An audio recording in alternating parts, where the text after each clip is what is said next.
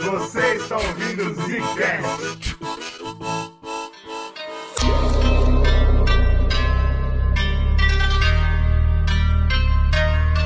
Está começando mais um Zcast no bagulho. Quem fala, Bruno? Aqui quem fala é o slowzinho japonesinho da Bahiazinha. Japonesinho! Ah, não, cara! Ah, não! Que Vocês não sabem, ou vocês acham que sabem, mas eu tenho muito em comum com os japoneses. Mas eu não vou dizer o que é agora, o horário não permite. Tem uma backstory pesada do, do Slow Gaijin. Um dia a gente fala sobre isso. Ah, aqui quem fala é o Eugênio. E a gente vai continuar nossa aventura pela história do Japão. Cara, como é legal a gente ter aprendido tanto assim com a história de Roma, né? Hoje a gente vai resumir muita história. Vocês não estão- preparados do tanto de história que a gente vai resumir. Eu tô muito feliz que eu consegui resumir um século quase em, porra, algumas páginas. Eu fiquei, porra, não é possível que eu fiz Exatamente, isso, cara. Eu sou um rei do resumo no Brasil. Se preparem que os professores de história vão ficar com inveja da gente. a gente vai lançar Coloca o seu rei da síntese mais fácil. A galera começa a toda, entendeu? todo período Edo e período Meiji hoje, né, cara? A gente vai Olha falar aí. sobre uma época que o Japão poderia ter dado certo e como deu tudo errado logo em seguida, né? E depois deu certo de novo, né? Impressionante. Quando a gente terminou o último podcast, a gente terminou debaixo de revolta, o Japão tava passando uma dificuldade enorme, Kyoto, que era a capital até então, tinha pegado fogo 17 vezes, capital imperial, né? Tava tudo uma desgraça, todo mundo tava armado, e aí eu falei pra vocês o que no final daquele podcast? Agora vem muito tempo de paz. É verdade ou não? É verdade. É verdade. Aconteceu. Chegou, Aconteceu. chegou no, no Japão o grande feudalismo. Foi tipo isso aí, né? É. é, bem, é bem parecido mesmo.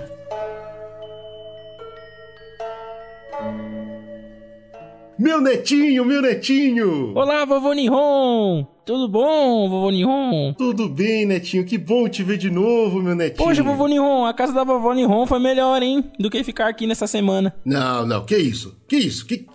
Posso saber por que, que é melhor na casa da sua avó? Olha, ela fez gyoza, ela fez onigiri, ela fez sopinha de miso. Aqui a gente só come miojo, vovô Nihon. É, é, mas, pô, netinho, mas é porque cozinhar também é coisa de mulher, você tem que entender isso, né?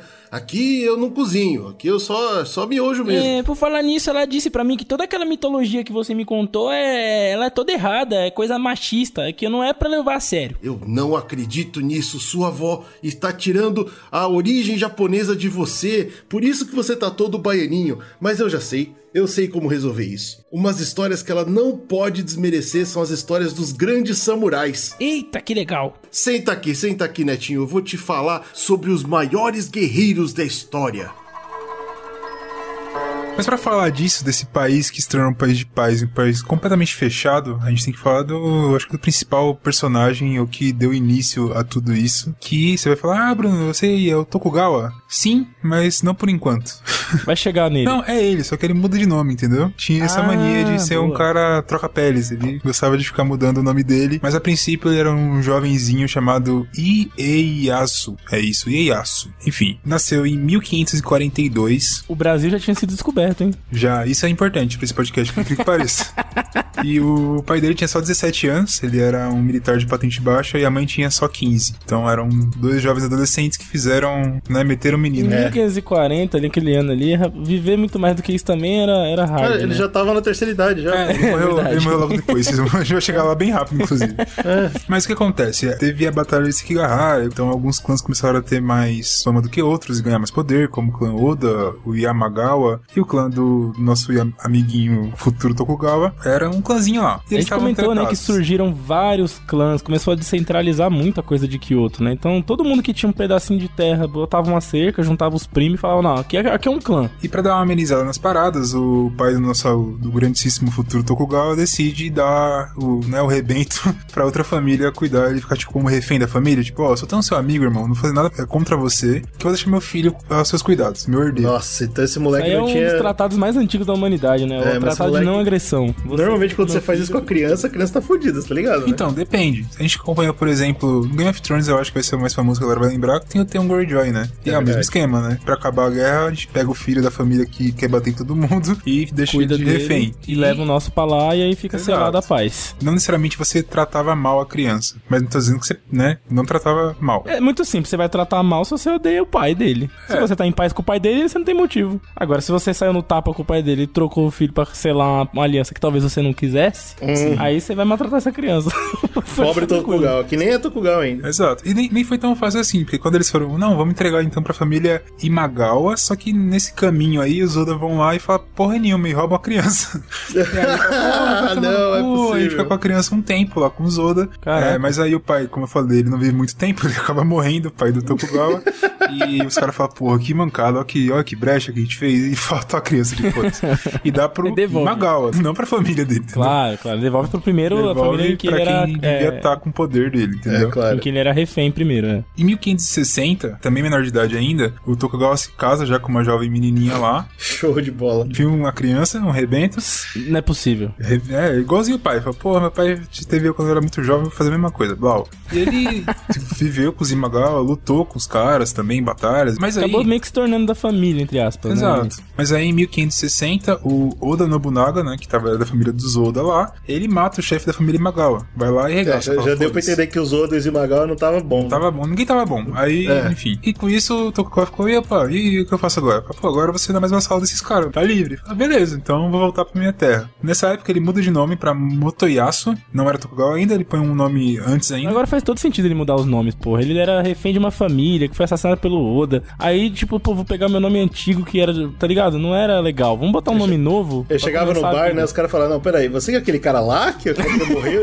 Ah, não, sai daqui, Pelo mano. amor de Deus, não. Vamos começar com o do zero. Moto, É, pô. Motoyasu, cara, sou outra, outra Motoyasu. cara. RG novo, RG novo. E ele começa a ir conquistando terrinhas ali. Ele volta pra terra dele e vai conquistando, inclusive, as terras que eram antes do dos Imagawa, já que não tem mais Imagawa. Então ele foi tomando aquela parada. Esse, esse monte de morte que tá acontecendo, o Brunão tá contando, é uma backstory, né, desse cara. Então, isso era na Isso. época que o Japão tava um inferno. tava todo mundo se Exatamente. matando. Isso aqui é. Paz vem através desse cara. Mas aí a gente tem que Olha entender de onde que ele vem, entendeu? Faz sentido, ele veio da merda. Ele começa a crescer e tal. O, o Nobunaga começa a achar estranho. Fala, pô, esse moleque aí, eu não sei se ele é confiável. Diz ele que é confiável, mas eu não sei e tal. E pra mostrar que, depois de um tempo, já como Tokugawa, ele fala, cara, eu vou mostrar que eu sou confiável. Ele pega a primeira esposa, né, esse primeiro filho que ele nem teve. fala que ele vai. Não, não, não. ele não. mata os dois. Isso que eu não. Caralho, mas aí ele virou vilão merda. do nada da história. Que porra é essa? É pra mostrar que é confiável. Eu sou confiável, cara. Você tá. Porque tinha rumores, a gente não, viu muito isso nas histórias de Roma, de corte, isso é muito comum, de que a esposa dele tramava com outras famílias, e aquela parada, a mulher, enfim. Porra, não fode, não. E aí ele fala, não pode pô- ser um argumento viável pra ser confiável. Matar o, o meu, o meu herdeiro. Ainda faz sentido, mas a esposa, cara. Ainda faz sentido, caralho. O Slow, ele...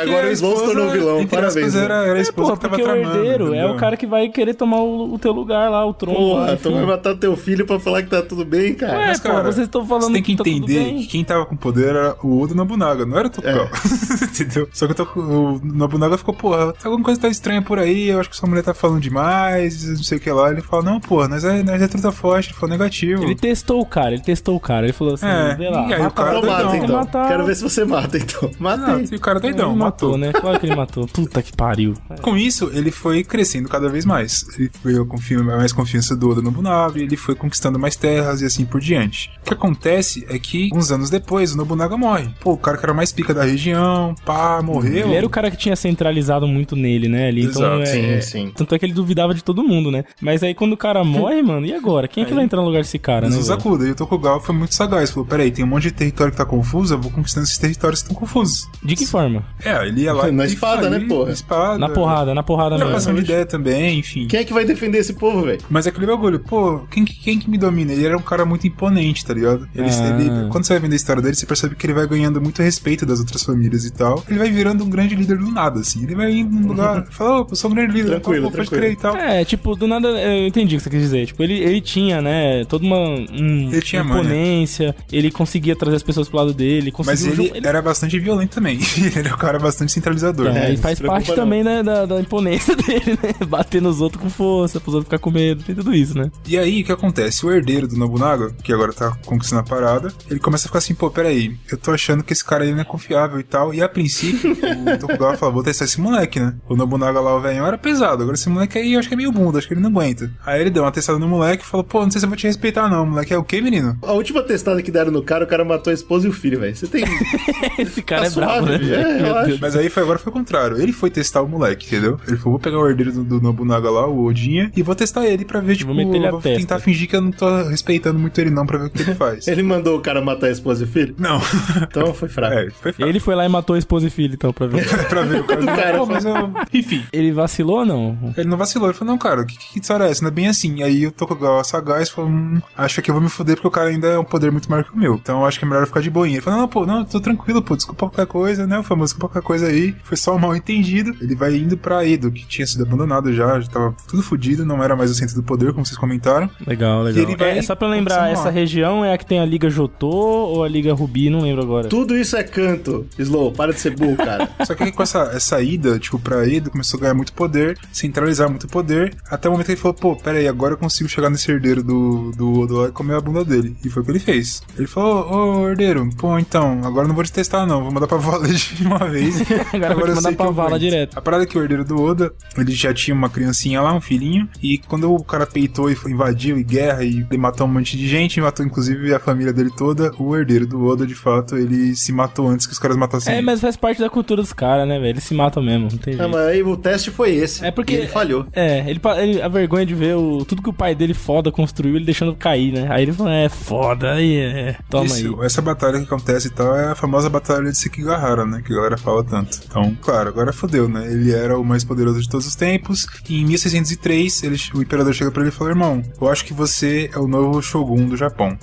Toma aqui e dá esse título que tava em desuso desde 1588. Então fazia uns bons anos aí que ninguém utilizava. Se não existia um Shogun no Japão. E o Tokugawa foi lá e virou o Shogun. É, ele tava, tava em desuso quase tipo o tempo que o Nobunaga morreu, né? Porque, tipo, o Nobunaga era um, um arquétipo de Shogun, né? Que é um grande líder militar e tal. E aí o cara morre, porra, ninguém tem essa pica. Ninguém tem essa pica. Aí Então, agora volta a ter, né? Não existia um Shogun forte no Japão, enfim, ficou meio sem uso e ele foi lá e voltou o título de Shogun. Então o imperador lá que, enfim, você que governa o Japão e eu fico aqui eu sendo imperador. Desculpa qualquer coisa. Que delícia. Manda aí.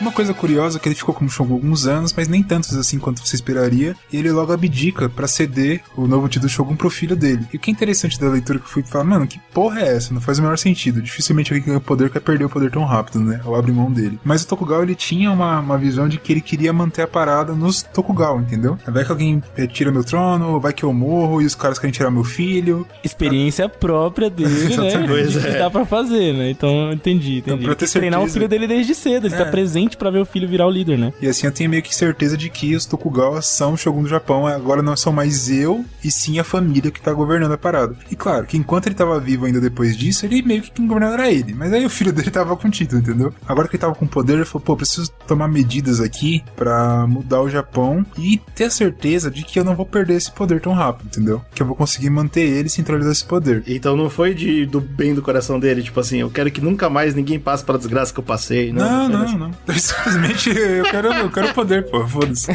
Que filha da puta, cara. Acabou a, magia Tokugawa pra mim. Ele é um vilão, cara. Ele é um vilão, na Sem magia nenhuma, ele é um grande vilão. Eu achava que ele era herói, cara. Que merda. Quando chegar no final da história dele, a gente pode. Dele não, mas eu acho que da, da, da era Tokugawa como Do um todo, legado acho que a gente dele. pode trocar uma ideia sobre, mas eu acho que ele foi um grande vilão, cara. Que merda. Enfim. Mas a parada é que ele colocou, aprovou algumas leis pra controlar tanto a corte, principalmente, e os militares, que, entre aspas, é quem pode tirar o poder dele, certo? Exatamente. Porque nessa época, até hoje, não sei muito, mas nessa época, principalmente, o povão não tinha, né? Ele simplesmente sofria. É isso Tem uma coisa que a gente já explicou várias vezes na nossa série de história, qualquer série brasileira, romana, japonesa, que a partir do momento que você dá poder pra sua força militar, você se fudeu. Você perdeu tudo, cara. Tem esse detalhe importante. A não ser que o Ja- o Japão faz é interessante, mas a gente vai chegar nos samurais e tal, Vamos, vai vamos chegar lá, um vamos chegar lá. Mas a parada é que ele falou assim, ó, ninguém tá proibido, nem corte, nem militares, estão proibidos de, de fixar uma residência em outro domínio. Tipo, o Slowzinho da Bahia, ele não pode vir pra São Paulo por residência aqui. Fica na Bahia. Ele não vai fechar só o Japão, ele fecha também as províncias. Ele fecha É, tudo. a ideia dele é, eu não, porque ele fez isso, né? Ele foi indo de lugar em lugar e foi, do, ele foi só conquistando e agregando, agregando. Ele falou, não quero que ninguém faça isso. Ah. Então o cara ele tem poder, ele fica lá. E é mais fácil, né? Porque se quem tá na Bahia não sabe o que tá acontecendo em São Paulo, não há troca de figurinha. Principalmente Claro pra conspirar É. contra o, o Que comandante. filha da puta. Então ele mete Tá essa. É, todos os criminosos na. Lembra que eu tô falando de corte militar? Criminoso expulso na hora. Isso que não são mortos, que depois a gente vai ver que vai bagunçar. É, então, eu já, eu já fiquei chocado. Achei que você ia falar que era decapitado em praça pública. Todos os casamentos dos daimyos, daimyos a gente comentou um pouquinho no outro cast, mas entre aspas tem o Shogun, que é como se fosse o presidente da parada, né? Só pra ficar mais Senhor fácil. feudal, senhor feudal. É, e os daimyos seriam os senhores feudais ou governadores ali das províncias e tal. E aí todos os casamentos dos daimyos tinham que ter aprovação do shogunato. Puta, seja, será que tinha direito da primeira noite? Aposto que tinha, velho. Cara, não duvido não. Mas uma parada que tinha, velho. que, para pensar o quão interessante é isso, porque pensa, sei lá, eu sou Daimyo, o Slow Daimyo da Bahia, eu sou o Daimyo da, de São Paulo, e aí eu falo assim, ah, Slow, manda seu filho pra casar com a minha filha, e não sei o que lá. A gente tá fazendo o quê? Tá agregando aquela parada bizarra que ele Exato. não queria. Tá mais criando um forte que o imperador. Então, só se, Tá o, só se o. Shogun falar assim, não, pode. O Shogun tem que aprovar o casamento desse Daimyo, isso é uma coisa interessante. É, pô, faz sentido. pô, Outra parada, sentido. ele proíbe a criação de novos castelos. Inclusive, ele fala, se você quiser reparar um castelo que já existe, eu tenho que aprovar. Uau, É cara. porque castelo é difícil de invadir, né? Aí Cara, ele tava cara- com medo. Isso, mano, isso não é uma coisa de um líder, isso é uma coisa de alguém com medo, velho. Exatamente. Muitos se chamam líderes, sendo assim. Que vergonha, Galera, se cara. Pô, mas é, né? O cara que toma o poder desse jeito, ele sabe que podem tomar dele também, né? Então ele já tava Nossa, tomando mas as é muito precauções, né? sujo. Ô, Cara. proibir castelo, vai tomar no cu, a área. Tokugawa você percebe que ele é toda baseada em como que, o que, que eu posso fazer pra manter o meu poder. É isso. Mano, parece, parece um presidente entrar no poder e sucatear a educação no mesmo mês. Exatamente. Curioso, não? Muito estranho, cara. Outra coisa que ele que ele fala, isso aqui é meio óbvio até, mas enfim, é, conspirações têm que ser relatadas imediatamente. Então, tá lá na corte lá, o miserável falando pro outro miserávelzinho, o cara escutou, ele tem que chegar no Shogun e falar, ó lá, dedura, dedura, que os caras vai Liberou a fofoca. Liberou a fofoca Liberou na a corte, o povo já não corte. gostava, né? Aí pronto. É, imagina. Outro bagulho também, que os picos lá que os daimyos ficavam, trabalhavam lá e tal, né? é, eles tinham um certo número de servidores pra cada estatuto. Estatuto é tipo como eles classificavam os caras, né? Então, tipo, ah, o daimyo tal, ele pode ter 100 servidores. Se ele tinha 101, não pode. Não quero que você tenha mais do que eu te denominei, entendeu? Entenda o seu lugar e você vai ter esse número aí, foda-se. Você não pode criar poder sem eu deixar. É isso, Exatamente. eu quero controlar, controlar o máximo que eu puder pra você não ficar mais poderoso do que eu. Né? Nossa, muito frouxo, cara. Nossa, acabou meu, meu respeito por esse cara, total. Ele também colocou uma parada que os daimyos eles tinham que obedecer códigos de, vesti de vestiário próprios, específicos, então você tem que se vestir assim, não pode se vestir de outra forma. Que cá entre nós, vindo corte como um todo, tinha um pouco disso. Seja o cara falando que tem que ser ou não, ou por modo, enfim, uma coisa que era meio comum. E pessoas sem estatuto é, não podiam viajar em palanques. Então, se o cara ele não, não era alguém né, importante da corte, ah, ele não podia viajar de maneira tão, tão fácil assim, ou tão Nossa, confortável. que palhaçada, bicho. Meu Deus. E quem não obedecesse, ah, mas aí, pô, o cara não obedeceu, o que acontece? É morte, espadada, já era. ele morre em 1616, Tokugawa, mas a política que ele determinou, que é muito, pelo que eu vi em vários lugares, eles colocam uma política orto- ortodoxa de estabilidade, tipo, essa que é a ideia dele. Claro, quero ter um país certeza. extremamente estável e extremamente rigoroso. É amarras mesmo, né, na sociedade ali. Não tem como você quebrar esse sistema. Vi- Virou tipo um, um mecanismo da É, ele sociedade. parou, dele. ele parou o Japão, velho. É muito ortodoxo mesmo. E aí o filho dele, que era o Hidetada, ele continua a mesma parada. Tipo, eu vou manter o que meu pai fez e tal, e é isso. E o que é interessante é que esses regulamentos que ele foi fazendo para famílias militares e tal, é, nobres, foi uma coisa que ela acabou escapando para as outras classes também, tá ligado? Ia respingando. Então, tipo, o presente que você tem que dar pro seu filho, o homem da idade digital, tem que ser esse, tá ligado? Nossa, mano. Isso é uma coisa curiosa, porque o Japão é, é um país que até hoje a gente fala muito disso, né? Quem lê mangá, por exemplo, tipo, ah, eu tô lendo Naruto, beleza, mas É Naruto verdade. se enquadra onde? Ah, é um quadrinho para meninos de idade X a Y, tá ligado? Tipo, são coisas específicas guardadas Pode ali. crer, pode crer. Lugares mais, né, mais cert- que eu achei curioso também. E acaba tendo com isso tudo um congelamento muito forte das, das classes sociais, né? Tipo, ou seja, um cara que ele, sei lá, é camponês, por exemplo, ele nunca vai ser um mercador, tá ligado? Ou nunca vai ser um guerreiro. Como que a classe era dividida e era inspirada na chinesa, obviamente, como quase tudo do Japão. É, era chamado em Shinokosho, que seria guerreiro, camponês, artesão e mercador. O que disso chama atenção? Primeiro que o guerreiro, ele é a classe mais alta ali, né? O camponês, ele é uma classe mais alta que o artesão e que o mercador. E o mercador, que depois vem a virar a burguesia, né? Uma hora ou outra vai crescer, vai começar a ganhar dinheiro e fodeu, era a classe mais baixa. Ah, que E a estranho. gente Exato, viu uma coisa exato. muito parecida na França, por exemplo, quando teve a Revolução, que era você também tinha lá as classes dos nobres, que eram os guerreiros, né? Que tinham os exércitos e tal. Você tinha os padres e os mercadores, né? A galera que tava. A burguesia que cresceu lá ganhando muito dinheiro com o comércio, eles eram a classe mais baixa. Aí aconteceu a Revolução, certo? Curiosíssimo. É que na Europa ah, tem muito. ah, é muito associado o fato de que as pessoas que se tornaram a burguesia, eles vinham de classes sociais inferiores. Então, sejam pobres, sejam judeus, enfim. E aqui a gente tem uma diferença que é tipo: é, o mercador, querendo ou não, ele é um cara que, além de ter essa cara da parada social, ele também é um cara que abre muito fronteira, certo? Exato, ele viaja, ele conversa. O cara que é camponês e que tá trabalhando no terreno que ele fica ali plantando o arroz dele, esse é o cara que, tipo, eu quero no meu país que é fechado, tá ligado? O cara que trabalha no Exatamente. arroz dele não interage pra fora. não tá assiste ligado? jornal, não, não vê notícia, Exato. vota em quem o pastor manda. É isso aí, Exatamente. Então, é, esse era um olhar muito doido que ele tinha sobre o mercantilismo ali, né, mano? claro. Se você também era, era muito. O protecionismo japonês era muito grande, eu ia falar mais disso, mas é importante que tenha o arroz do japonês, né? A gente não tá exportando também. Não tá importando, na verdade, né? Então a gente precisa que o cara lá ele tenha algum tipo de importância, é verdade. Cara, é tipo 200 anos que ele só come arroz e comparados no tempo, né? Que, que loucura, bicho. Uma coisa que é curiosa de entender é que tinham subclasses dentro dessas classes, né? Então no próprio samurai você tinha samurais que eram mais picas e menos, e assim por diante. Mas tem uma coisa curiosa que eu tava estudando e eu lembro que eu tinha visto isso em algum lugar, não lembro aonde, não sei se foi em algum mangá que eu li, ou se foi alguma coisa, tipo alguém comentando alguma coisa da história do Japão, mas que são os burakumin, você já ouviu falar dessa porra? Até hoje eles falam que existem isso, existe uma segregação com quem tem a ver com esses burakumin. E o que que era isso? É, a segregação vinha dependendo do que você fazia como atividade. Geralmente era vinculado com famílias, né? Tipo, a família X tinha o nome da família, é a família que planta arroz, tá ligado? Que é quase toda. Mas enfim, a família Y é a família que tem o açougue, tá ligado? E burakumin geralmente eram profissões que se dedicavam a coisas que eram consideradas impuras. Então, o açougueiro, que eu dei um exemplo, você matar um animal, enfim, era considerado um burakumin. Então, ele era mal visto pela sociedade. Isso é uma parada que até hoje existe segregação no Japão por conta disso, que é bizarro. Que, que loucura, né, cara? Que ignorância da porra. Isso é bizarro, mas enfim. Eu fiquei curioso, talvez vocês também fiquem, pesquisem mais sobre o Burakumin. Eu quero entender Burakumin. melhor como que isso influencia na história hoje. Ah, eu acho que eu lembrei de onde que eu vi isso. É, é, tem uma associação muito grande de que os Burakumins acabaram virando, em sua grande maioria, a Yakuza. Uau, louco. Faz Eles todo sentido. Faz todo sentido. socialmente e eles acabaram Sim, sim. entrando pra vida do crime, assim. Mas é, é muito foda. Eu gosto pra caralho de Yakuza, inclusive eu tava vendo os documentários porque eu tava pilhando o GG pra gente gravar um cast, mas um dia a gente grava. Aqui é uma segregação que foi feita barata voa, então por que não, né? Se foda, vamos foder todo é mundo, matar todo mundo. Porque você nasceu assim. Quando É. você tem classes muito definidas, ou castas, coisas assim, tipo, você não tem mobilidade é, de classe nenhuma. Então você vai falar, pô, vou ficar sendo segregado pra sempre. Mas, nascer, assim. mas é, é diferente, né, cara? Você, você não, tá- não é só casta econômica. você nascer e você vai ser odiado. É muito louco É isso. doido essa porra. Enfim, Um dos maiores samurais que já existiu foi Miyamoto Musashi. Ele, desde criança, já era matador. Matou seu primeiro homem com 13 anos. filho. Eita! 13 só? Eu tô quase na idade já de poder matar, né, vovô Nihon? É, isso mesmo, tem que ser homem desde o começo.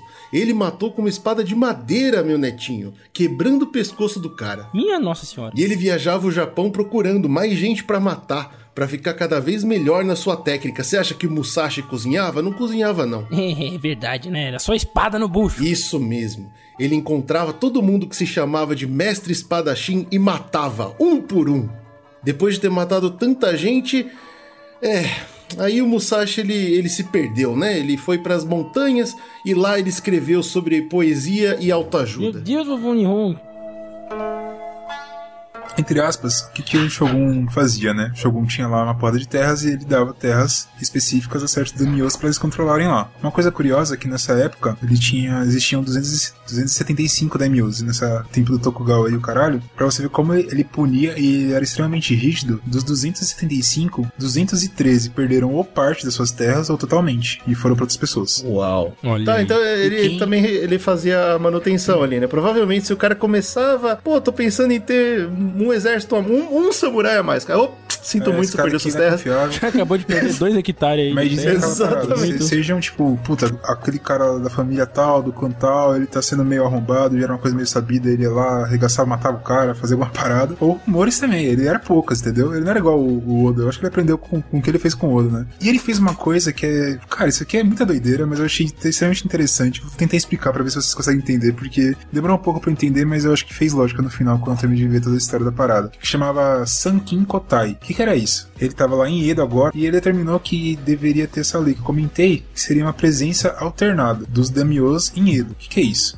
As famílias dos daimyos todas moram em Edo, certo? Então o Slowzinho da Bahia, a Daimyo, a esposa do, do Slowzinho e o filho do Slowzinho moram em Edo, e o Slow vai pra Bahia. Nossa, muito poderoso isso pra garantir que o poder vai ficar seu, Porra, né? mas aí é quase um. É quase sequestro. um- É É sequestro. sequestro, é. E aí, tipo, mas tem um outro detalhe que eu não tinha pensado que é interessante. Então o Slow ficou um ano lá, e o Slow volta e ficou um ano em Edo, e assim por diante, ele vai alternando. Eu É pra volto, manter o amor. Com a minha família. É pra você não esquecer de amar eles, tem noção? Que terrível isso. E tem, tem uma coisa que é que foda, porque assim, o que isso ajudava também? Diz que para pro Damio ir pra lá e ter que voltar pra Edo, manter a família em Edo, que era muito mais caro do que os, outros lugar- os outros lugares, ele gastava muito dinheiro. Uau. Com isso, ele impedia que o Damio ficasse muito rico. Sim, sim. Porque ele tava gastando muita grana com essa palhaçada de ter que ficar indo pra Edo e sustentando a Puta família em Edo. merda. Que além de você ter que ir e voltar, era por sua conta. É, Uber Claro, é, obviamente. Não, não incluso. Não Não era o Shogun falando assim, não, eu tô pagando. Não, não, não. Você que vai pagar, seu otário. Isso é curioso, porque, tipo, você não deixava os caras ficarem muito ricos. E também tem uma coisa que eu tava lendo no, no livro que a gente tá comentando no primeiro cast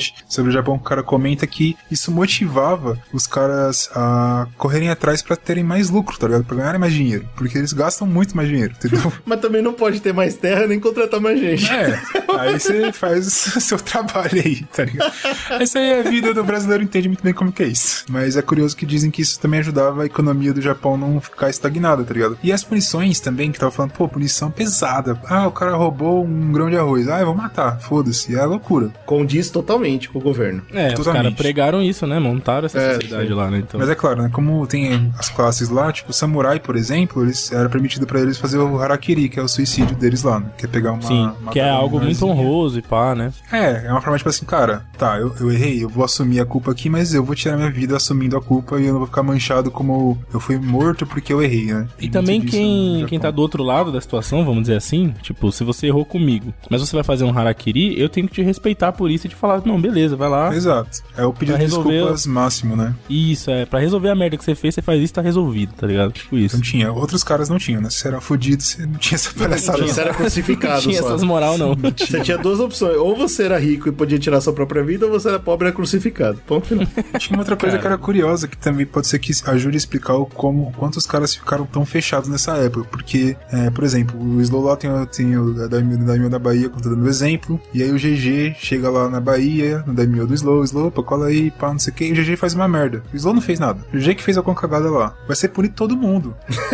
Porque o Slow confiou nesse merda aí que fez cagada lá, entendeu? A culpa que ele fez merda é sua, que você deixou ele livre pra fazer Exatamente, merda. porque você não tá Uau. administrando mais, louco. Como que você deixou o GG chegar e cagar na, na mão e passar na- nas paredes? Que isso? Entendi. Isso fazia com que os caras ficassem fechados desse jeito de cara. Eu não vou colocar um cara aqui na minha corte aqui que eu não é confiável. E, se- e quando eu colocar alguém na minha corte, eu vou ficar em cima, que é pro cara não errar nunca. Tipo e agora isso, imagina você colocar um estrangeiro que chegou lá. É, aí é Cagar foda. fora. É. Bem complicado, Entendeu? né? É. As coisas Porque vão... você fala, pô, já não fala a língua do vagabundo. O vagabundo chega aqui vai fazer merda, vou me fuder. Mas uma coisa que é interessante, Não vou botar, pra não. plebe mesmo, o cara que tava trabalhando no, no, arroz, no arrozal lá, pesado, acabava sendo um pouco mais tranquilo, porque o Shogun tava cobrando esse cara. O Shogun tava cobrando o Daimyo. Daimyo. Então, É, mas Daimyo Daimyo cobrava. cobrava esse cara, né? pô? Cobrava também, É, só que o Daimyo ele, ele acabava sendo mais tranquilo no sentido de que, mano, esse cara tá me pagando certinho, então tá bom. E o tanto que esses daimyo devia cobertar a merda dos outros Exato. também, né? Pra não se fuder. Pra não se fuder. Olha, É, impedir o ser crer. humano de fazer merda é, é uma tarefa, viu, É complexa. legal que eu achei que queria trazer aqui pra gente trocar uma ideia, porque uma, uma das coisas que o Japão é bastante conhecido é por ser pessoas, pessoas muito fechadas. Aparentemente tudo tá bem o tempo todo, né? Eles aparentam que tá tudo tranquilo o tempo todo. É como se fosse uma coisa cultural. pra Porque ele não quer ser aparentar. crucificado pelo meio, pelo, pelo Tokugawa, é Isso é claro. parada, tipo,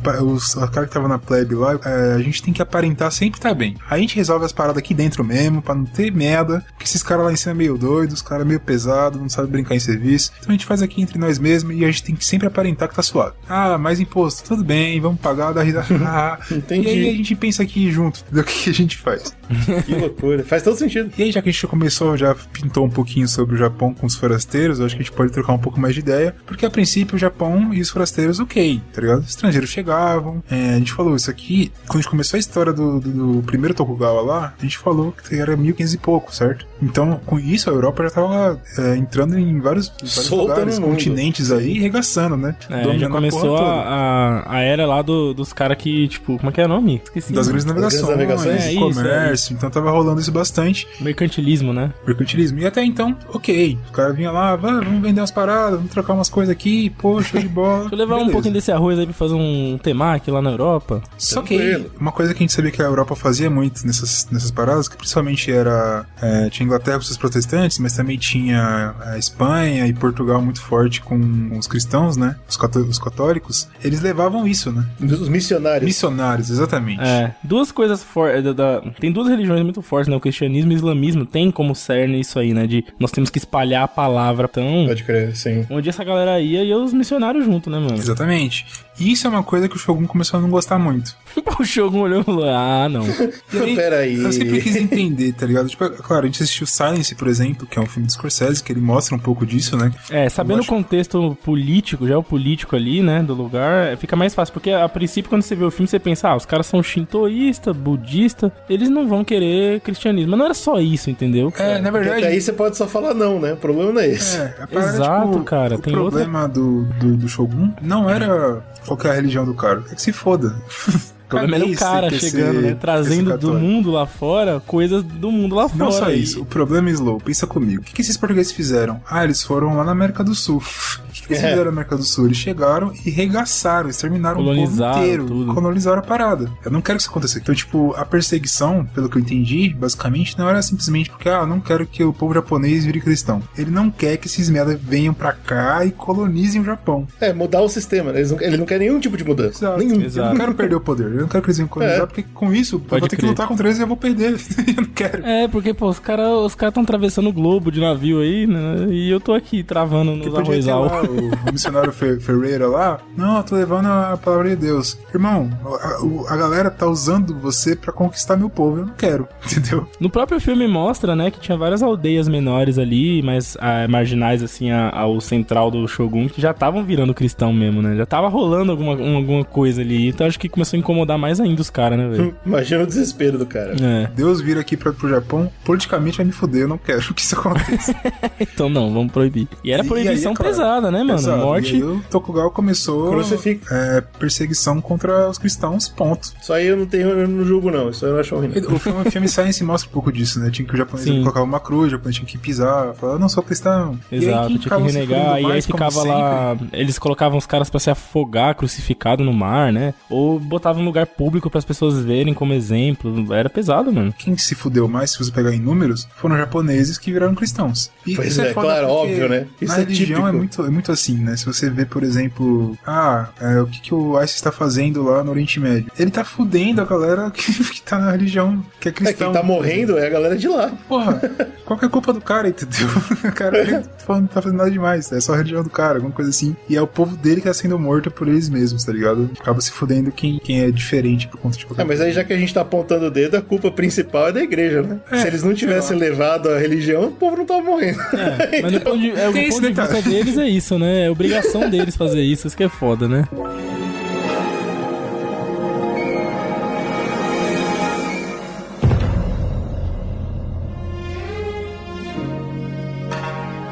Outra coisa também que eu achei interessante de uma visão que o Shogun tinha é porque, diferente até do protestantismo, que pelo que eu tava entendendo, ele nem achava tão pesado quanto o catolicismo. Porque o catolicismo tinha um estado próprio, né? Tinha o Papa. E esse cara, Olha, ele não ficava lá você tá.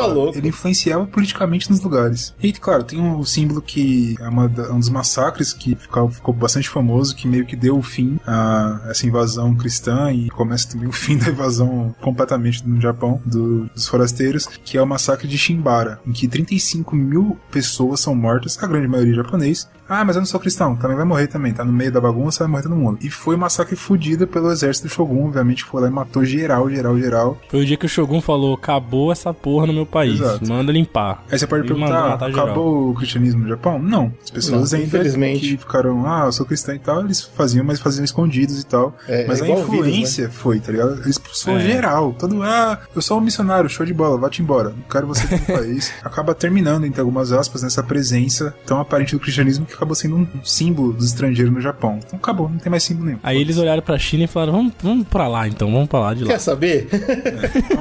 Em 1614, todos os missionários cristãos foram expulsos do Japão. Os mercadores Ah, ainda podiam, mas não por muito tempo. Olha aí.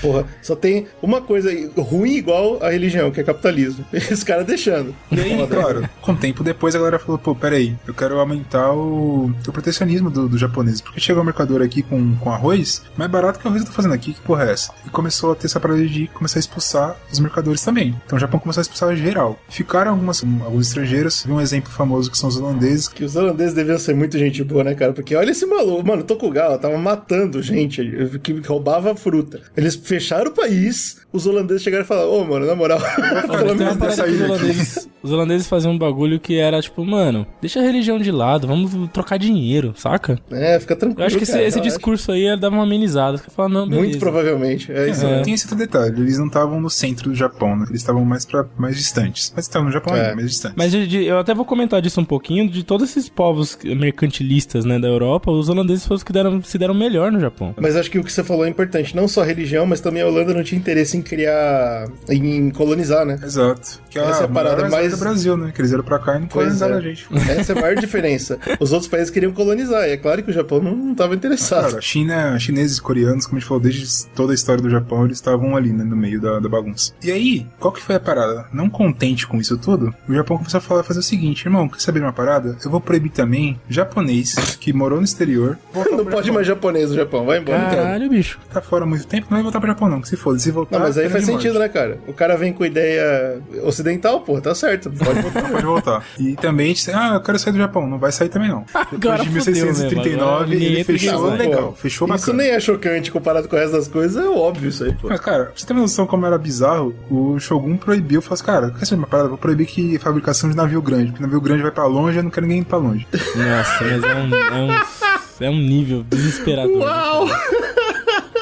E aí uma frase que eu achei muito curiosa é, um país fechado por- era também um país mais seguro para os governadores Tokugawa. Olha. Essa frase eu acho que é interessante, porque você vê que, tipo, os Tokugawa tá falando assim, cara, eu quero que seja seguro pra mim, não é seguro pro japonês, É claro. eu quero que se foda. Sim, eu não quero sim. perder meu poder, tá ligado? Eu acho interessante. Mano, mas a melhor. É, é cômico, só pode andar de canoa. Só, foda-se. Ah, mas porra, eu queria fazer um navio show. Não vai fazer, não vai fazer. Corta Só esse edital aí, o cara não vai fazer, não.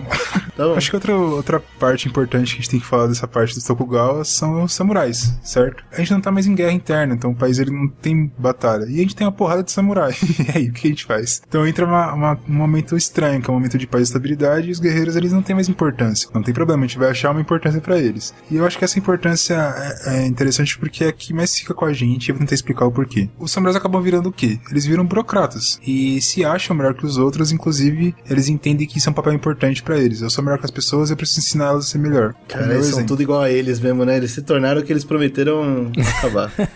que absurdo. E aí, nesse período, por exemplo, que aparece a palavra Bushido, que é tão famosa, né? Que é toda aquela filosofia, o caminho do guerreiro, né? A filosofia que a gente É, entende, sim. que acha tão. É uma- Ah, o cara fica batendo punheta, ah, Bushido, ah, meu Deus, que incrível, samurai é a melhor coisa do mundo, a melhor filosofia de vida, enfim. Um exemplo que eu acho que é muito famoso e é bastante conhecido porque tem, tem mais de um filme, com certeza, mas tem um filme muito famoso que é Os 47 Samurais. Que conta um caso que ficou bem famoso e, tipo, até hoje é muito famoso e ficou muito famoso na época pra meio que representar o Bushido, tá ligado? Que, qual que é a história, basicamente? Você tinha o Asano, que ele era um, um cara que ele foi desrespeitado dentro do, do palácio do Shogun por um Kira. O Kira era um maluco lá. E o Asano falou, ah, é, puxa a espada pra ele. Só que ele puxa a espada no castelo do Shogun, entendeu? De acordo com o É, Bushido, errou, se né? você é desrespeitado, você resolve na espada. certo? Exato, mas você também, de acordo com a lei do Shogun, você não puxa a espada lá dentro, entendeu?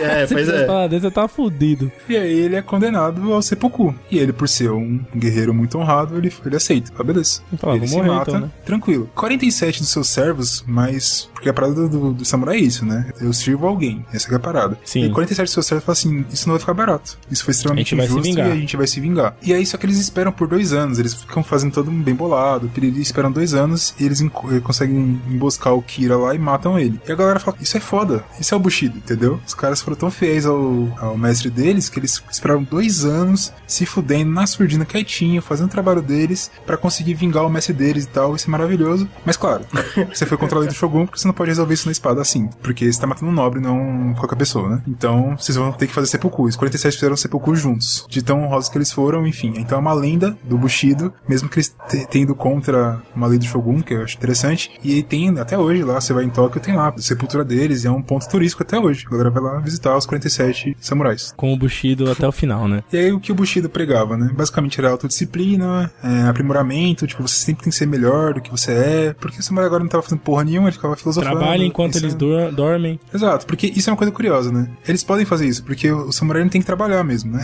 Pois é, ele ganha dinheiro pra só existir, Então, cara. enquanto os caras estão trabalhando de verdade, ele tava fazendo o quê? Pô, vou aprender uma outra língua se eu quiser, eu vou aprender poesia, eu vou me aprimorar na, na arte marcial, eu vou fazer isso. E os caras estão trabalhando lá na, na Rosal não fazem isso, não conseguem fazer. E eles entendem que eles têm um. Sei lá, eticamente eles são melhores que os outros, eles têm que dar o exemplo, entendeu? Tem que sair na cidade, os caras falam, pô, eu quero ser igual aquele samurai, entendeu? Inclusive, isso é uma coisa que é curiosa porque eu já, é, tinha samurais que, que eles matavam, por exemplo. Se eles viam um cara fazendo uma coisa que era meio errada, eles iam lá e matavam. E eles podiam fazer isso. Eles eram. É, eles tinham essa liberdade, né? De dar correção nos outros, né? Por isso que eles Mas andavam eu- com aquelas espadas de madeira, que é pra bater nos outros sem matar. Aí quando, Matava também, viu, cara? Pode ficar tranquilo. aí Matava, quando ele né? passava do limite, ele dava uma espadada de verdade. Aí pronto.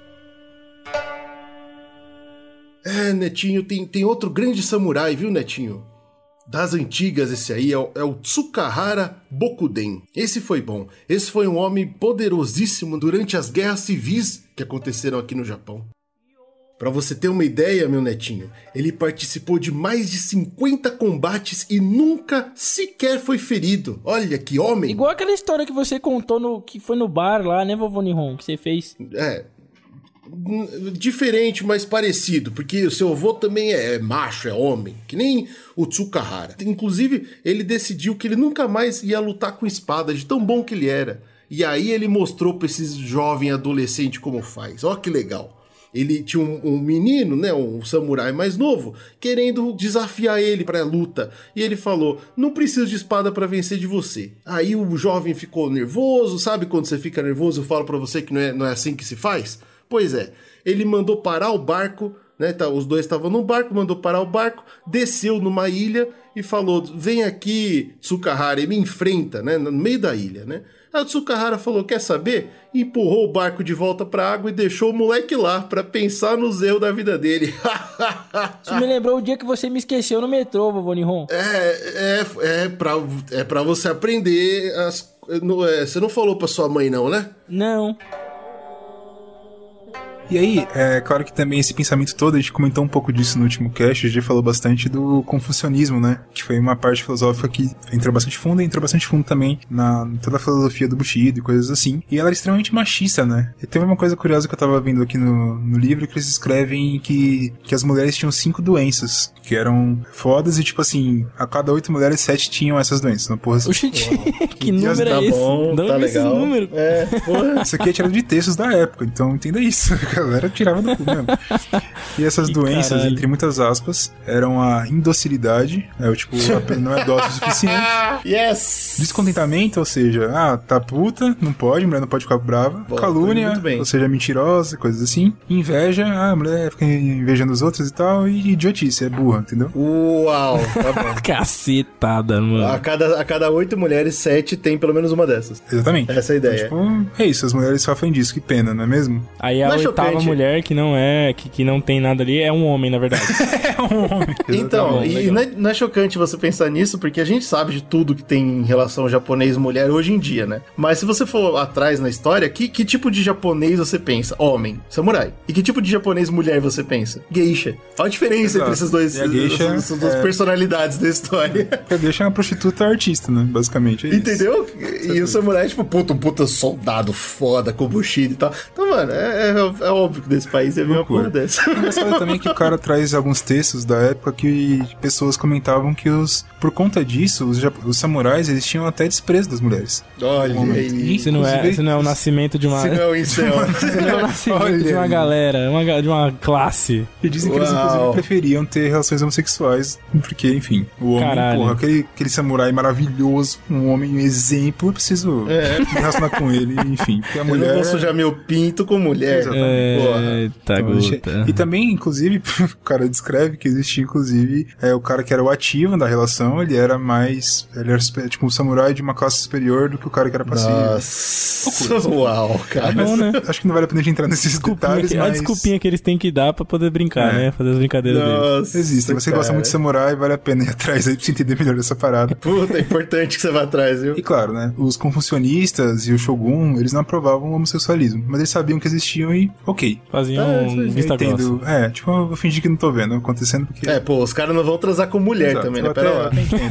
É, tá certo. Puta que pariu. Já um ponto negativo dessa filosofia toda aí é porque ela traz um pouco a ideia de que você tem mérito, né? Você tá aprendendo, você tá se aprimorando. Só que o Japão é um país que você não, não consegue migrar de classe, entendeu? Mérito não te leva a nada, né? Exato, tipo, não é isso. É, sei lá, se, for, se você for um samurai, o seu mérito pode te levar a ser um samurai um pouco melhor, ponto final. Mas se você for um cara que tá colhendo arroz, você não vai virar um samurai independente do seu mérito, entendeu? E trazendo isso com, e juntando também com a taxa de alfabetização no Japão, que era muito alta pra época, que não era absurdo, não era tipo 90%, como hoje o Japão é 99%, né? Mas naquela época era muito alta, tinha até tipo, acho que mais de 10% das mulheres sabiam ler também. Então, tipo, era muito alto pra quando a gente estuda, por exemplo, Europa, enfim, e outros países, tá ligado? Então é curioso, só que aí você tem, pô, então a população tá começando a ler mais, tem acesso a essa filosofia, o samurai que antes tava lutando tá escrevendo po- poesia, maluca. Tem que lembrar também que bagulho de escrever lá tem outra é, simbolo- simbologia, né, na sociedade também, né? Uma mulher escrevendo uma poesia, tipo, significa algo diferente pra eles lá, né? Era uma coisa mais artística, assim, então é, valia a pena alfabetizar pra você ter essa- esse serviço, vamos dizer assim, pra você, né? E a gente comentou no primeiro podcast, muito da história do Japão a gente consegue seguir olhando a arte, né? Foi sempre muito importante pra eles. E uma coisa também que, quando começa o povo ser mais alfabetizado, ser mais inteligentinho, começa também um questionamento que muitas vezes já devem ter, ter tido nesse cast aqui, no outro que a gente falou. Porra, peraí, não tem imperador no Japão? Cadê ele? Por que quem manda o Shogun? que Até é agora essa? só Shogun que manda. Então ele Será que que- manda e desmanda. Aí vem aquela Estranho. dúvida, né, que não quer calar. Será,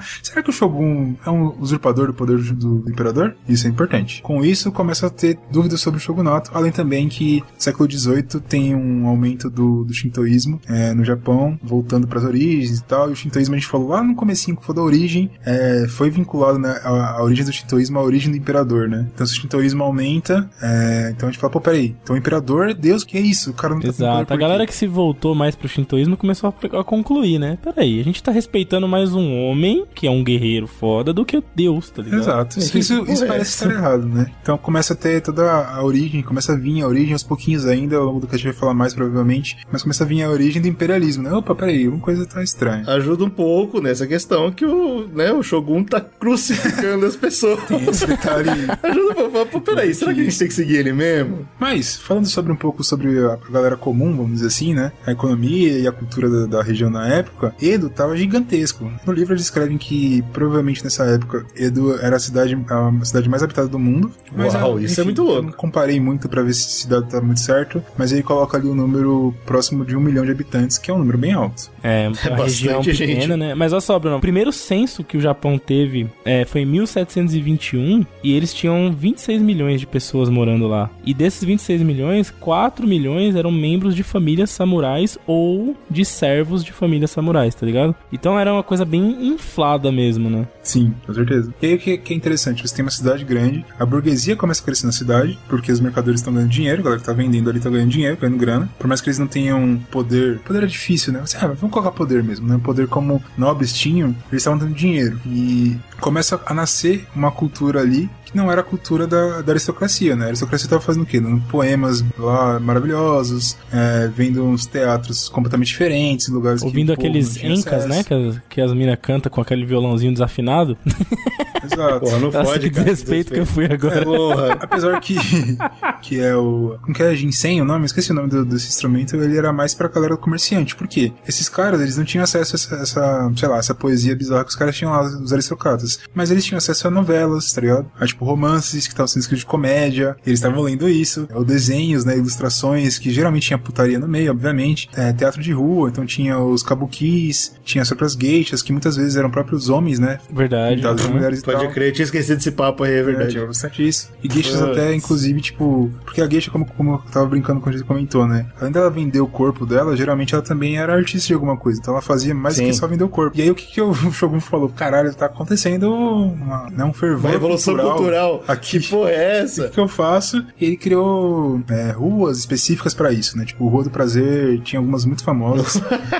O que é curioso pra quem gosta de anime aí, né? Deve ter bastante gente ouvindo que gosta de anime. Tem um anime que tá fazendo muito sucesso que é aquele Demon Slayer, eu não sei falar o nome japonês nem fudendo. E a última temporada dele justamente se passa aí, né? Num desses bairros, nessa época. E ele apresenta bastante como que eram esses, esses bairros e tal. Então é interessante, se você tá curioso, assista lá. Na questão econômica, por mais que, tipo, a gente entenda que, ah, pô, teve uma má colheita, o cara lá que tá colhendo arroz se fodeu e tal. Tinha isso. É, existia desigualdade social, porque você tem na cidade grande lá um cara ganhando muito dinheiro com comércio, enquanto a grande maioria da população não tava conseguindo. Tinha um êxodo rural fudido, né? Então o cara tava, pô, eu tô me fudendo aqui, eu vou pra Edo ver se eu consigo ganhar dinheiro fazendo alguma outra coisa. Mas a economia no geral, pelo, pela conclusão que se tem, é, é, do livro principalmente que eu tô lendo, ele fala que aparentemente ela vinha legal nessa época, até porque você teve uma taxa de crescimento da produção maior do que a taxa de crescimento populacional. Nessa época tava tendo, rolando uma parada tipo, mano, não tô conseguindo sustentar meu filho, vou matar meu filho.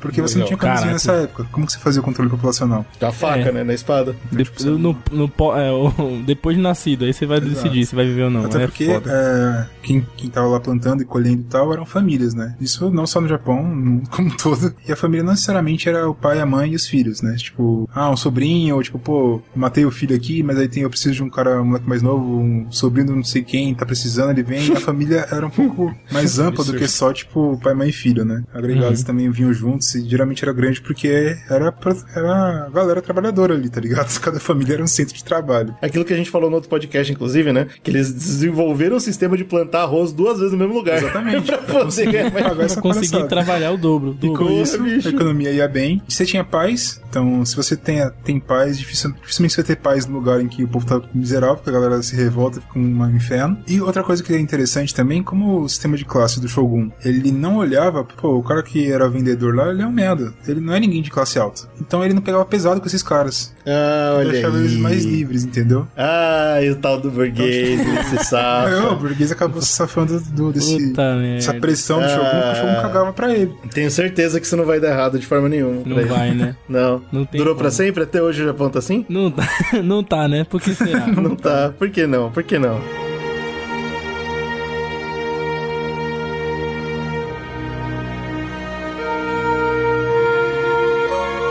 Brunão atravessou todo esse período, vamos dizer assim, do auge do período Tokugawa, né? Que é quando aí ele inicia esse. Ele conquista, aí ele estabiliza e aí ele mantém, né? Essa porra tava durando mais de século já, né, cara? Muita gente fala que quando que o shogunato vai acabar, né? O Tokugawa vai acabar. É, os mais conservadores, eles acusam, vamos dizer assim, a invasão estrangeira. Porque imagina, se você tá com tudo fechado do jeito que tá até agora e de repente galera de fora que vem conturbar o bagulho, velho. Vender, vender papinho de democracia, os bagulho tudo louco. Aí quebra esse sistema, certo? Você vai falar sobre a invasão ah, estrangeira e eu queria comentar que o livro que você arrumou pro Brunão, que a gente até comentou, que a gente tá usando bastante pra usar de base pra pauta e tal, nesse capítulo ele fala "A- o retorno do demônio estrangeiro.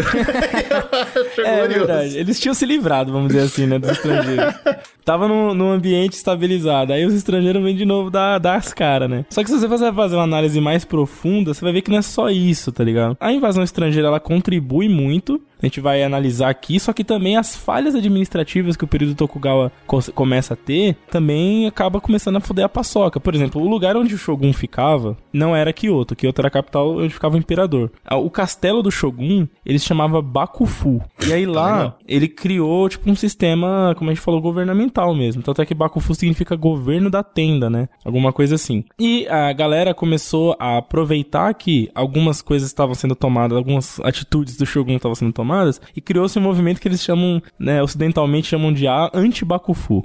É, ele- Ante o governo de tenda. É. Que era o governo de verdade. eles, eles não queriam mais o Shogun. E aí, isso durou, tipo, ali mais ou menos no meio do século XIX, que é quando começa a ficar com mais instabilidade. Então, por exemplo, antes os caras, os daimyos podiam ter, vamos lá, 100 servos e 10 hectares de terra, certo? Pô, legal. Aí, mesmo assim, os caras estão lá dando corre pra ir pra Edo, continuar a riqueza girando, não sei o quê. E os caras vão lá e falam, pô, vamos cortar 2 hectares de terra aí e 30 servos. É, aquilo que a gente falou, ele, tava, ele, ele continuava podando, né? Especialmente agora que a gente tá chegando no fim, que o, Slow, o Bruno comentou, né? Tá começando o papinho. O pessoal tá falando, pô, o imperador, cadê ele? Aí ele vai ter que podar cada vez mais, né? Exato. E aí E é óbvio que isso vai dar mais ódio vai- e vai gerar mais papo. gerando descontentamento, tá ligado? Então esse é um problema. Outra coisa, esse negócio do produtor ideal, né? Ele falava assim: o fazendeiro, o camponês é o japonês ideal. Esse é o cara que a gente tem que elevar na sociedade, né? Só qual que era o problema? As pessoas estavam, como o Brunão falou, conseguindo se alfabetizar, conseguindo tirar uma graninha ali por fora das afazeres, conseguindo. Pô, se você tô assim, tá ligado? Pô, eu vou colar naquela cidade ali. Eu vou na rua da putaria lá em Edo, É, entendeu? quero ver qual é. Eu vou ver o que que é esse negócio de poema. E você começa a ter uma migração da galera do campo pra cidade, tá ligado? Olha aí. Começa a ter uma urbanização. Começa a rolar uma redefinição de quem eram os caras do campo. E uma das galeras que ficavam mais ali pro- no campo e começaram a ter uma força eram os samurais, por exemplo. Porque se você for ver, pegar aí obras de samurais, filmes e coisas que você vai ler, procurar, você vai ver que eles têm uma conexão muito forte com o campo, né? E com a falta de guerra, aí criou mais ainda, né? Porque eles poderiam ter posses no campo, poderiam desenvolver ali suas próprias fazendas e tal, e criando mais poder. Então, esse era o, o foco que o Tokugawa queria manter, tá ligado? Só que você tava meio que nadando contra a maré da coisa, né? E aí, quem é que tava nadando com mais força contra a maré de canoa, com força com tudo? Os mercadores, porra. Eles estavam contra, né, essa, essa vibe do, do Shogun, né? Estavam querendo abrir as portas mesmo, viajar, ganhar dinheiro, desenrolar as coisas, né? E cada vez mais os samurais dependiam desses caras, por exemplo. Porque, pô, quem é que vai trazer a seda pra mim aqui, que vem lá da China? É a porra do mercador, tá ligado? Não tem outro. Eles queriam vender uma parada que não rolava, né? Eles, que... É. Eles falavam que a classe do, do cara do campo era maior que o artesão, era maior que o mercador. Pois Mas é. não na é, prática, é tipo- os caras estavam ganhando mais dinheiro que eles e Exato. estavam na, Na, verdade, é o que o GG falou. O capitalismo ele veio junto, né? Com as, com as, com as ideias de Ele fora. veio e ele não foi embora, igual o, cap... igual o cristianismo. Quando você mexe com o tal do empreendedor, do capitalista, né, meu irmão? Aí você se fode, né? Porque essa grande burocracia governamental que o Shogun colocou em cima deles foi o que eles conseguiram usar pra mostrar pra população que a coisa não tava bem, não tava boa. Então chegava no samurai e falava: Porra, cara, esse mês eu tô trazendo essa, essa armadura mais levinha aqui, sei lá, uma parada aqui, um material pior, mas por conta do- da burocracia do Shogun, entendeu? Senão nós tava fazendo um serviço mais legal, esse tipo de coisa, sabe? Então esses burburinhos eles vão espalhando, principalmente uma sociedade onde você tá mais concentrado, né? Na cidade, tem mais gente conversando com ao seu redor e tal, você vai começando a, a ter essas ideias. E aí rola, em 1837, o primeiro movimento popular de insatisfação contra o Shogun. O que Os é algo são que tinha... os caras são corajosos aí. Exato, cara. Pra chegar nesse nível, em 150 anos de shogunato, nunca tinha tido um movimento popular que expressasse, né, a insatisfação por conta do medo que você tinha. Geralmente, só pra galera não se confundir, não é que não existiam satisfações populares. Existiam, mas geralmente era contra os daimyos, né? Mas contra o Shogun, assim, eu acho que não teve mesmo, não. E é muito doido que essa era chamada de rebelião de Oshi. Porque ninguém entendeu nada, né, cara? Só que é muito louco porque o povo puto nesse, né, tanto é que só durou um dia também, né? Porque o exército chegou lá e matou todo mundo. Só que assim, Olha que curioso. Isso aconteceu várias vezes na história. já. Marcou porque um dos, um dos pontos de, de insatisfação deles era justamente o governo. Tinha muitas questões do shintoísmo, tinha questões da, da distribuição de comida, né? Os mais pobres estavam, tipo, se fudendo lá e, pô, vamos entrar, vamos entrar nessa e tal. E também uma das, das coisas que eles estavam questionando eram os próprios mercadores de Osaka, né? Que era, vamos dizer assim, o polo ali da, deles, né? E, e eles também falavam, pô, esses caras aí, eles estão desenrolando uma classe própria e tal, mas eles não estão fazendo pelo Japão também, tá ligado? Então eles fizeram esse movimento, esse movimento foi rechaçado em um dia, mas ninguém esqueceu dele. Esse é o grande problema. Virou um símbolo, né? E tudo isso que eu tô falando aqui agora não tem nada a ver com o estrangeiro propri- propriamente dito, tá ligado? Tem a ver com é, problemas internos ali mesmo. Então, um dos motivos por causa do Tokugawa vai rachar é por conta da insatisfação da própria administração deles, né? É, culpar o estrangeiro é fácil, né? Mas a administração já é quebrar de qualquer forma. Exato. É o que, que eles tentam fazer uma última derradeira ali pra tentar acabar com essa satisfação. Eles tentam concentrar as fortunas de famílias de terra pra que eles consigam aumentar a classe de, de pessoas necessitadas do campo. E aí fazer uma contra-migração. Aí sim é o fu Fujiri Urban. Vamos fazer, vamos fazer o seguinte, vamos tirar o dinheiro do povo, porque eles não podem fazer nada. E aí nessa, um monte de samurai fica pobre. E aí, meu irmão, você não deixa militar insatisfeito também, tá ligado? E aí eles são forçados a trabalhar pra quem? Pros mercadores, que são os caras que não têm dinheiro ainda, por fora da situação, certo? Então você vê muito samurai que acaba até, nessa época, eles colocam como samurais desonrados ou inferiores enfim, que são discussões que se tem do Bushido, que é o cara fala assim, porra, bicho, você vai levar essa, é, essa saca de, de cravo que você trouxe não sei da onde aí, aí pra baixo, né? Então eu vou fazer o seguinte, você me paga X e eu vou fazer a sua escolta. Então demorou. Aí eles, os samurais viravam segurança de mercador, entendeu? E alguns samurais começaram até a fazer uma coisa mais pro lado artístico, tá ligado? Então, como vocês falaram, tem samurai que sabia fazer poemas, samurai que sabia esculpir, e eles acabam, tem o mano... próprio Musashi, né, que é um dos samurais mais famosos, se não o mais famoso do Japão, que ele tem livros de filosofia, né, assim, que ele lançou depois. Exatamente. Então esses caras começam a sair desse campo eu, é, estritamente militar, que já tinham saído, na verdade, né? Estavam parados militarmente, deixaram de ser senhorios ali, donos de terras e posses, e começaram a se tornar mais é, os seguranças, artistas, enfim, começa a, a, decair, vamos dizer assim, essa superioridade do samurai, e aí que vem os ronins, né? Que eram os caras que era, tipo, considerado um samurai vagabundo ali, que tinha traído o Bushido, né? Tipo, porra, cara, você foi lá e matou o cara porque o cara te pagou, porra, não tem nada a ver com o Bushido isso, cara. Os caras tão taxando as pequenas fortunas, o dinheiro que eu tinha foi taxado, Exato, cara. você quer, você quer que eu mate quem? Dá dinheiro aí que eu mato, eu Ah, sou filho, samurai, eu porra. Sinto muito. É, meu netinho. Ah, lembrei de outro, netinho. Lembrei de outro. Minamoto no Tametomo. Esse era bom. Esse foi o maior arqueiro do Japão, meu netinho. Arco e flecha é legal que nem espada? É, é menos legal, né? Porque tá uma distância ali, mas esse homem era bom. Esse homem, ele tinha um braço maior que o outro, né? Então as flechas que ele atirava era muito forte. Incrível. Uma vez, ele afundou um navio com uma só flecha, ó. Que isso, vovô Nihon? Com uma flecha? Uma flecha só. Isso aí tá no livro de história. Isso aí só pode ser verdade. Mas aí, olha só, Netinho, que coisa. Ele andava por aí fazendo filha nas famílias dos nobres. E aí não pegou bem, né? Porque fugia e os nobres caçavam. E eventualmente acabaram pegando ele, né? Parece a sua história com o vovô Nihon. Eu, eu também fui pego, meu netinho. Mas aí o que acontece é que cortaram o braço do Minamoto e aí, como ele não podia mais atirar flecha, ele fez um que um homem de verdade deve fazer e cometeu seppuku. Ai, dói.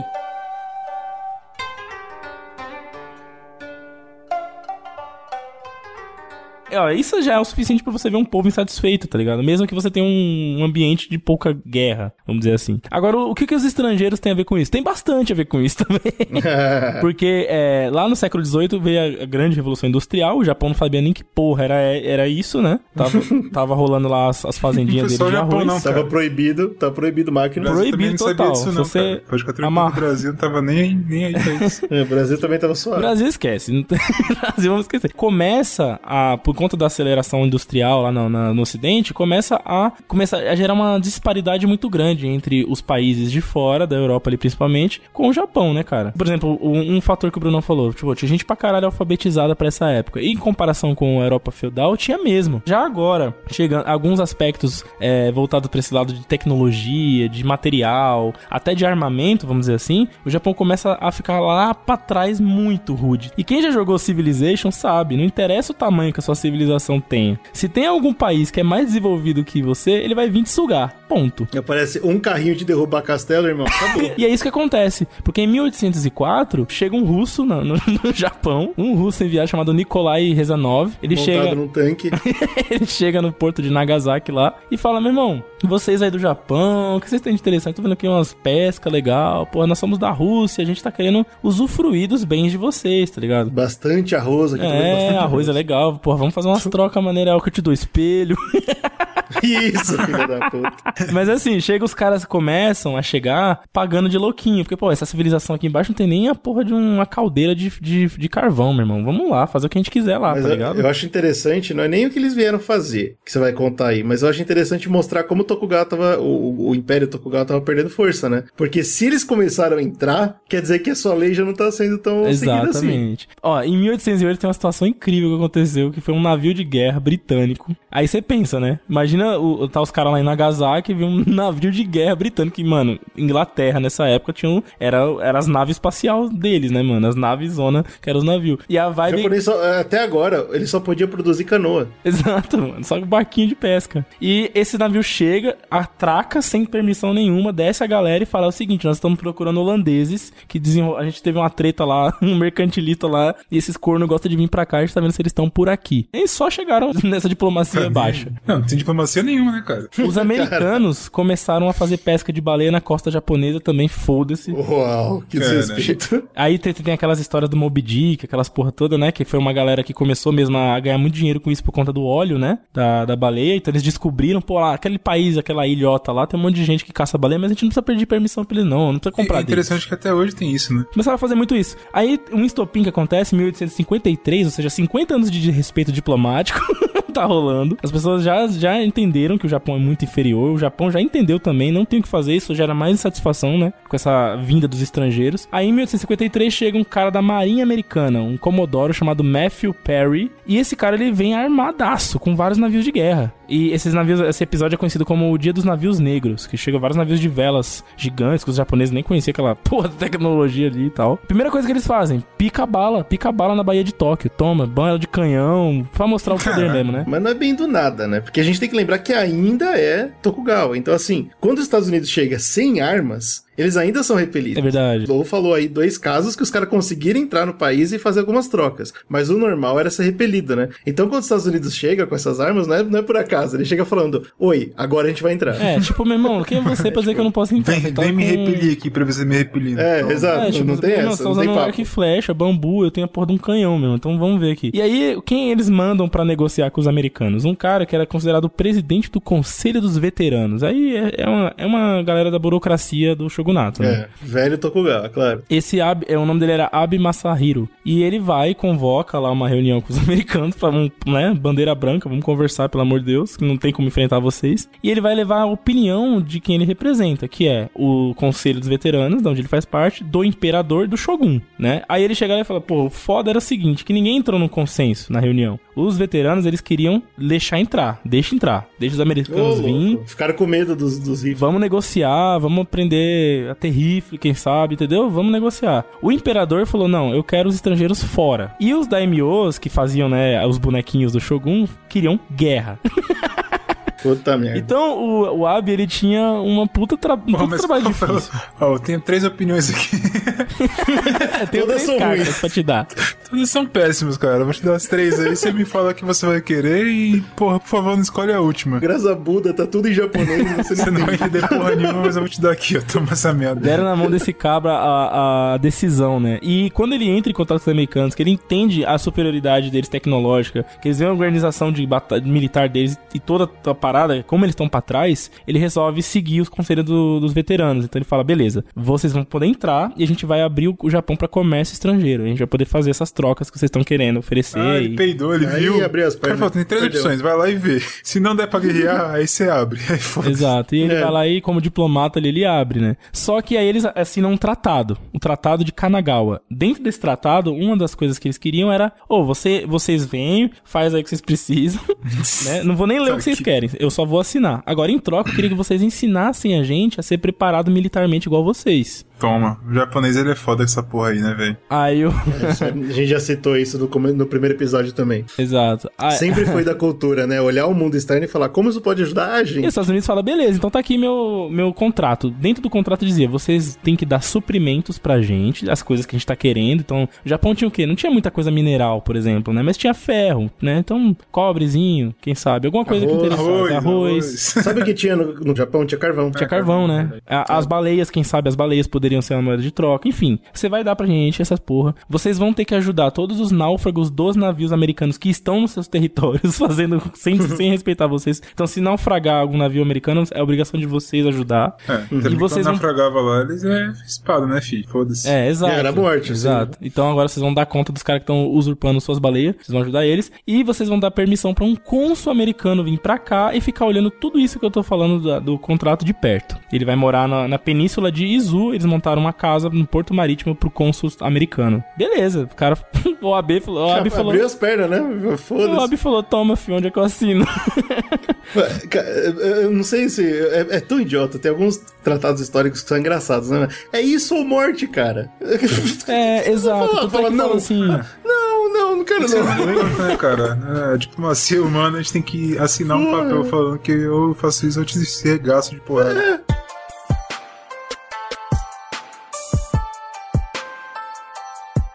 Eu encontrei alguns materiais mais conservadores, vamos dizer assim, de- dessa parte histórica, que eles falam que esse tratado, na verdade, foi uma obrigação, né? Eles, eles foram obrigados a assinar esse tratado. Não houve negociação. Mas aí já é Faz uma. todo sentido do mundo. É, já é- aí já é uma discussão mais histó- entre os historiadores, né? A gente tá passando aqui o que aconteceu, mas rola essa. Entre ou foi uma negociação, ou foi uma co- coerção mesmo, tá ligado? Ou vocês assinam isso aqui do jeito que tá aqui, ou a gente vai picar de chumbo. E Eu acho que pro Japão, é, como narrativa, faz mais sentido levar essa segunda, né? Ah, a gente não É queria óbvio, fazer. Claro. É Sim. foda. O Japão Mas, ah, uma tem um coisa histórico meio de, de querer recontar a história, né? É, uma, coi- uma Opa. coisa que, que pesa pro outro lado é que um ano depois, em 55, o Japão vai lá e faz uma relação diplomática com a Rússia, tá ligado? Chega lá na Rússia e fala, ei Rússia, lembra que vocês vieram aqui há uns 50 anos atrás tentando... Então, vamos... Tá liberado fazer o que vocês Bora quiserem. fazer e tal. E aí que vem aquele bagulho então, que eu falei. se O... fizeram isso é porque foi bom, né, cara? É, exato. Sendo cursivo, cursivo ou não, foi bom. E aí vem aquele bagulho que eu falei no começo do Hangaku, que chama Hangaku. Rapaz, Hangaku Show. não é possível. O Hangaku significa aprendizagem holandesa. Eles falam. Rapaz, então eu vou chamar assim agora, pô. Porque um dos caras que eram menos, como vocês falaram, menos agressivos nas suas in- incursões era eles. Só que eles traziam dinheiro, eles traziam tecnologia, eles traziam informações do ocidente. Então, criou uma, uma, uma camada ali da do povo empreendedor japonês do Hangaku, que eram os caras que iam entender os holandeses e aprender com eles e tal. E aí a burocracia do Shogun ficou puta com essa porra, né? E qual- aí, mais uma vez, uma decisão incrível que é como que a gente vai tentar reverter esse papo todo que tá rolando. Vamos tentar apostar na espiritualidade marcial, né? Na, tipo, no shintoísmo, no, no, no bagulho que era a raiz do nosso povo e tal. E uma O. Japão abriu as pernas pro, pros Estados Unidos e pra Rússia. Os holandeses já, né, nunca, nunca foram embora. Mas, galera, fecha os olhos. Finge que não tá acontecendo nada. É, bom. E aí eles Ignora começaram a perseguir a galera do Hangaku, tá ligado? Você fala holandês, você é amigo dos holandês, toma chumbo, toma espadada. E aí uma, da coisa, uma das coisas que eles falaram, falou, pô, a gente precisa enxugar um pouco o nosso governo shogunato, porque a gente tá perdendo forças, né? Então eles começam a tirar... Aí outro erro, que é tirar luxo das classes governamentais, né? E dos... Ai, ai, ai. Então ai. vamos cortar seus, seus servos, vamos cortar mais dinheiro, vamos, vamos enxugar Esse pra- podcast a gente já gravou já. é, é, exato. A gente já sabe o que acontece quando o rico fica insatisfeito, quando o militar fica insatisfeito, né? Não tem governo que segura, né? Começou a se, a se organizar umas galera que falava assim, ó, mano, eu acho que a melhor coisa pra gente agora é, é tirar o Tokugawa do poder, velho. É isso, tá ligado? Esses caras estão atrapalhando um movimento que não tem volta, né? E aí essa galera era chamada de Sonojoi. Esses Sonojois eram galeras que falavam assim, ó, a gente deveria voltar pro deixar o imperador ficar como líder do Japão, porque ele é deus, né? Viva o Shinto. A gente deveria tirar o Shogun do- da, da parada e a gente deveria também botar os estrangeiros no lugar deles. Mas a, Uau! Uau, mas aí também foi um passo, o cara tava indo, Nossa, tava, indo, cara- tava entendendo o Tava raciocínio. legal. mas abrindo o comércio, entendeu? Não vamos se fechar. A gente só não vai virar, que é hangaku, que é tipo falar a língua dos Isso. caras, viver a vida dos caras. Era complexa a situação, certo? Não, tem, não vai ter governo que, se, que segura com isso. E aí, esse Abe, que ele ainda trabalhava, vamos dizer assim, pra um conglomerado de shogun barra imperador barra... a- Esse cara aí, a- acho o mais guerreiro do, do Japão. a aristocracia, né, vigente ainda, fala, puta, mano, fudeu. Devia ser uma agora- tensão, filho da puta do cara. Caralho, cada um pensa uma parada e eu tô no meio, cara. Que isso. Os caras é o maior diplomata do mundo, viado. Eu, não- eu, não- eu, não queria ser esse cara, velho. Ele foi e tentou é, reorganizar clãs que ainda existiam na, nas regiões mais periféricas, vamos dizer assim, da ilha, né? Falaram, mano, se eu pegar apoio desses caras todos, eu consigo apoio de todas as fronteiras aqui que eu tenho e a gente pode começar a observar melhor esse movimento dos estrangeiros, tentar reorganizar né, o povo pro, pro lado do Shogun, esse tipo de coisa. Só que aí ele se fudeu, porque quando ele foi fazer isso, já tinha uma porrada de clã que já tinha virado a casaca, saca? Os navios tinham chegado antes deles, É, né? eles olharam e falaram assim: ah, eu sou, sou holandês agora. eu sou japonês, não, pai. Meu irmão, agora o Shogun tá com nada. E aí, é, eu não vou ficar citando clãs aqui pedindo perdendo tempo com isso, mas ele acabou piorando a situação. Porque quando ele fez isso, aí um ficou sabendo do outro. Tipo assim, ah, quer dizer que o clã de lá virou a casaca? E não morreu? não morreu ainda? O que, que o Shogun tá fazendo? ele tenta colar nos holandeses e fazer uma reforma pra tentar aprender a fazer navio de guerra. Então o Abe, ele fala, vai dar guerra, vai dar guerra, precisa aprender a fazer guerra, né? Então ele começa a tentar criar portos, ele começa a tentar trazer militariz eh, militarização pro, pro Japão, que é um período que a gente vê bastante, né, em filmes e tal. Aí entra no comando Tokugawa, né, porque vai trocando de Tokugawa, entra o Nariaki, que era um xenófobo impressionante. Ah, entendeu? Ele, Que choque. ele veio pra continuar o Tokugawa, certo? e ele era Sim. bastante leal ao imperador. Então, Ixi, ele vai ser um dos confuso. caras importantes, inclusive, pra restauração Meiji. Já vocês já vão entender por quê. E é engraçado essa situação. Mas, assim, a pressão estrangeira não parava de chegar. Os Estados Unidos obrigou, vamos dizer assim, obrigou entre aspas, né? Os Estados Unidos chegou com um novo contrato em 1859 e falou: agora é o seguinte: nesse novo contrato, a gente quer que mais portos sejam abertos ao longo da costa japonesa, Pra que a gente possa transitar mais, fazer mais coisas. Tava gostoso pros É. Estados Unidos ali, né? É, Claro, sugar. poxa, você só chega e manda. Eu quero tal Delícia, coisa. tchau. delícia. Mão de obra, recursos, tá uma maravilha. A gente sabe como é jogando Civilization. uma das coisas que tava nesse contrato novo é assim, ó. Se, aconte- se um americano chegar aqui e der merda, ele não vai responder a lei do Shogun, ele vai responder a lei dos Estados Unidos. Então, você não pode mexer Vou- no cara. Que é terra de ninguém, foda-se. É, não, é. Se o cara estuprar aí, a gente, a gente vai prender ele do jeito que a gente prende nos Estados Unidos. Vocês não vão crucificar ninguém, não vai enfiar faca em ninguém. Não é assim que funciona lá, entendeu? Ou até que. E o Japão assinando, tranquilo. Assinou, o Abe foi lá e assinou. Porra, é nóis. Fazer o quê? Aí o que acontece? Com essa imposição mais profunda, os daimyos ficam putos, vão lá e pedem pro Nariaki, que é o Shogun, fala, mano, vai lá e se opõe a isso publicamente, faz alguma coisa, tá ligado? E o Nariaki é xenófobo. E- Exato. Aí ele vai e fala, então beleza, então eu vou é, até Então o vou imperador e vou fazer um Shogun mais imperador, saca? Um combo. Que vergonha. Esse Nariaki aí, tudo bem que ele é importante pra história, mas, porra, um Shogun que respeita o imperador é um Shogun que tá confuso. Ele se perdeu, ele tá perdido já. E é a primeira vez em séculos, né? Quase dois séculos aí, que um Shogun vem perguntar alguma coisa pro imperador de Kyoto, né? Eita, né? Falar, imperador, é o Que seguinte. vergonha. Tokugawa pai, o Tokugawa-san ali choraria nesse momento. Sim, pra caralho. Ele chega e fala, meu irmão, vamos ajudar nós a se livrar dos estrangeiros, vamos ver se é coisa, vamos tentar, né, cara? O, o imperador entra na dele, eles vão tentando ali re- rechaçar essa, essa invasão estrangeira. Isso pega muito no povo, né? Quando você vê o imperador, você vê o Shogun falando dos bagulho e tal, o povo entra na onda. Só que aí, eventualmente, porra, morre o Shogun, né?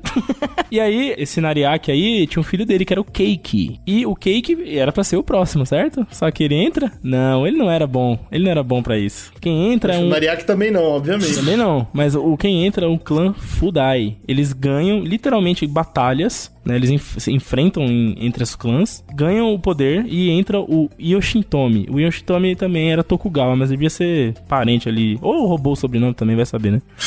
É, isso aí não significa nada. Ah, mas a ideia é que ele entra como um Tokugawa, tá ligado? Pra manter o Império Tokugawa, claro. Exato. E quando ele entra, a primeira coisa que ele faz, ele prende o Keiki, que era o filho do Nariaki, e fala: "Ó, Você tentou tomar o, o trono, né? Teu pai era um frouxo, você é um Tô frouxo. merda, ficar aí pagando de louco, isso aqui. Não, tá preso. E aí ele pega o principal líder Sonojoy, que é aquele cara que falava, foda-se, Shogun, vamos pro lado do imperador, que era o Yoshida Shoin, e ele mata e fala aqui, ó, pra todo mundo ver. É, Toma. claro, faz sentido. Esse aí ele voltou pra realmente tentar juntar as peças de novo. A gente já gravou esse Exato. podcast. E- Juntar as peças do, do, do Shogunato. E a coisa era, como o Bruno tinha comentado, era muito mais sobre poder do que sobre o povo, porque esses dois caras, tanto o que, o que entrou no poder quanto o, que- o cara que- com quem ele matou, os dois foram contra o tratado americano, né? Mas era poder, né, meu irmão? No final era Esses poder. eram nacionalistas de verdade. Exato. Enganavam, né? Porque não, não exi- a gente tem que repetir, não existe ser contra esse tratado. Ou você é a favor ou É, você é porque morre. esses caras estavam lá no alto do castelo deles, não estavam vendo os navios, eu acho.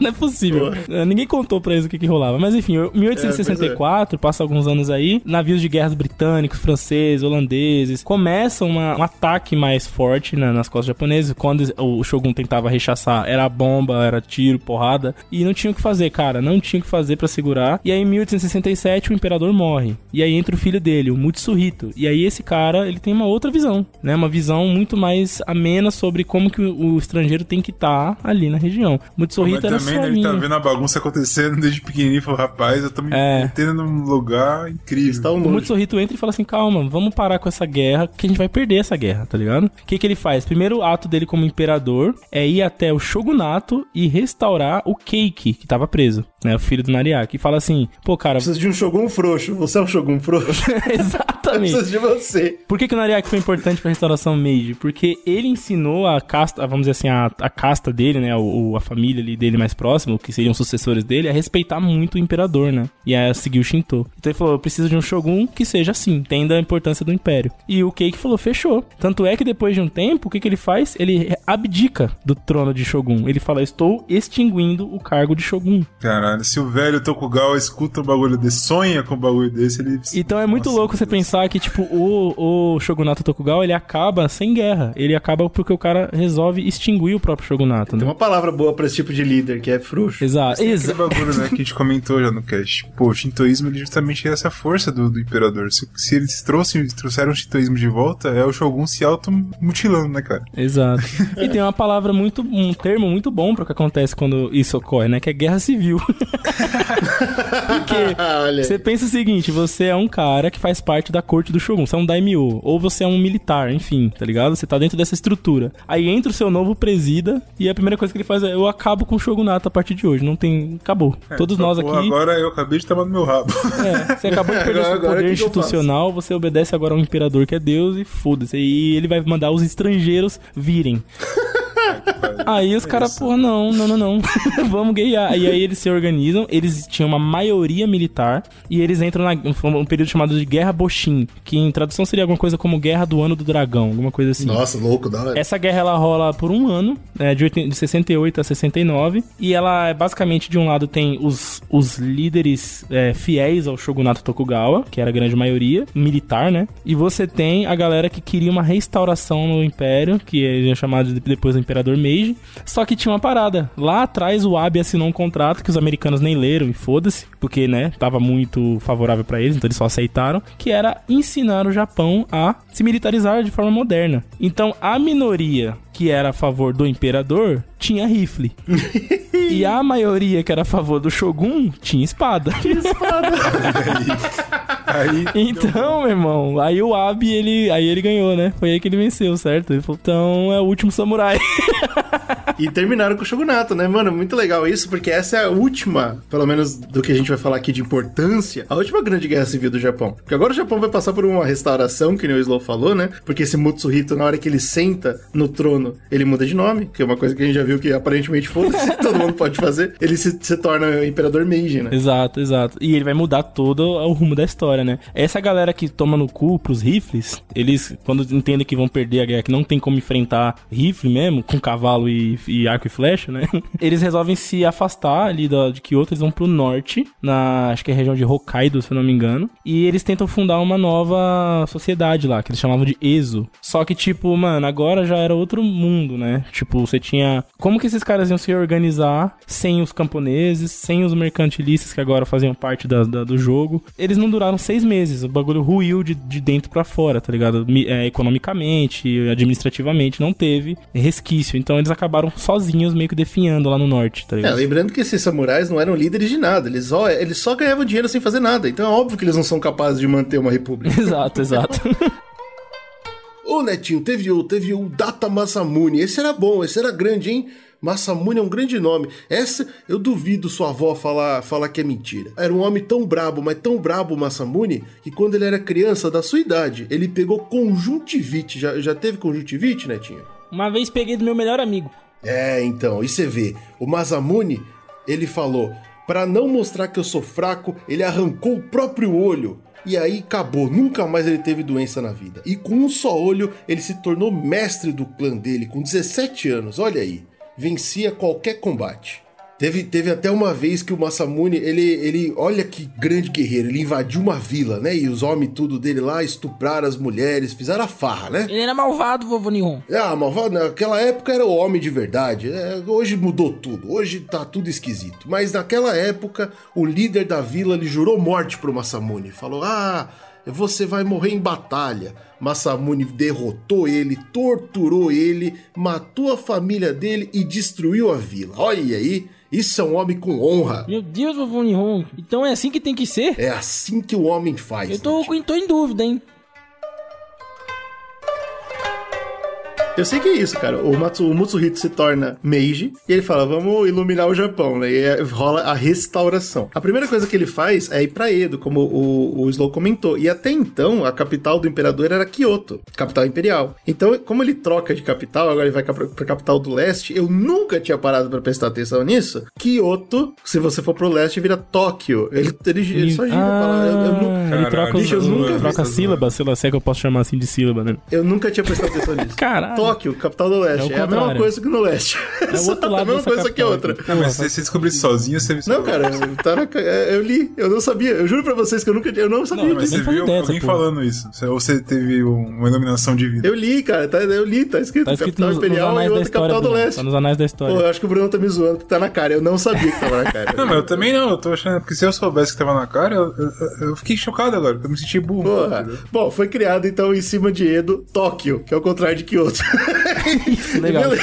show, show, cara. Dos 10 Agora, o que, que é legal? O que, que, que é uma coisa que eu acho muito bacana pra você que tá ouvindo e achou ridículo que tava na cara e, não- e eu não sabia? É, você tem interesse em visitar o Japão? Olha só que legal. Se você for viajar pro Japão, Hum. você pode. Fecha os olhos agora, imagina. Quero ir pro Japão. O que, que você imagina? Aquelas esta- avenidas cheias de gente, né? Correndo pro lado pro outro. Em Tóquio. Várias garotas de anime e, e tentáculos. É, com vários merda, né? telão nos prédios, assim, aquela coisa colorida. Então, isso é Tóquio, certo? Sim. Se você for pra Tóquio, aí você vai ver. Agora, olha que legal. Kyoto, como foi abandonada nesse momento, como a capital antiga, ela ficou meio que, entre aspas, parada no tempo. Então, se vocês quiserem pesquisar, vocês vão ver. Se você procura Tóquio, é o Japão que a gente conhece hoje. Se você procura Kyoto, é o Japão que era naquela época. Olha aí que loucura. Então é muito bacana. Se você quiser viajar pra lá, você pode passar em Kyoto pra ver o passado. E aí você vai pra Tóquio pra ver o futuro. É muito da hora isso, cara. Eu acho impressionante Doideira, pra caramba. doideira. E como o Japão é tudo pequenininho, é uma hora de trem. Então, só alegria. Uma você hora consegue viajar no tempo. Como é que esses caras guerreavam tanto? Não dava tempo, né? De, de, de, de mudar de lugar, cara.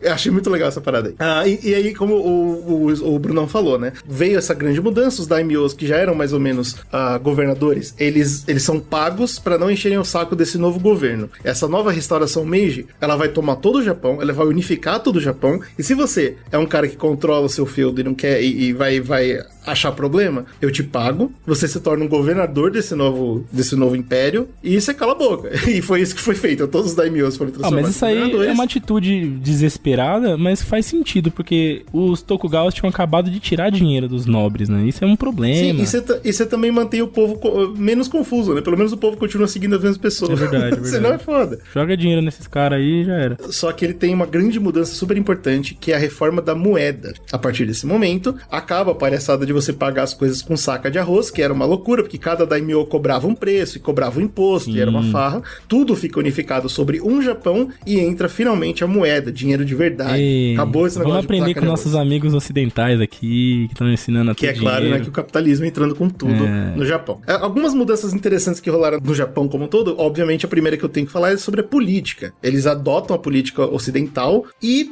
o primeiro passo disso é logo em 68. Então, antes dessa, dessa revolução efetivamente começar. A- Antes da revolução, eles escrevem uma carta de juramento de 68, que é considerada quase, entre aspas, a primeira constituição japonesa. Muito parecida, inclusive, com o que o redneck americano maluco fala das, das primeiras emendas americanas, tá ligado? Que é a, a Bill of Rights, né? Que eles escreveram, tipo, meia dúzia de, de frase, assinaram e falaram, pronto, os Estados Unidos está... Tá livre. é, é nóis. E o Japão tem isso, né? Nessa, nessa carta de juramento de 68, eles pregam algumas paradas. Eles pregam democracia. As decisões a partir de hoje serão tomadas através de discussão, não só pela decisão do Isso imperador. é surreal. Bacana.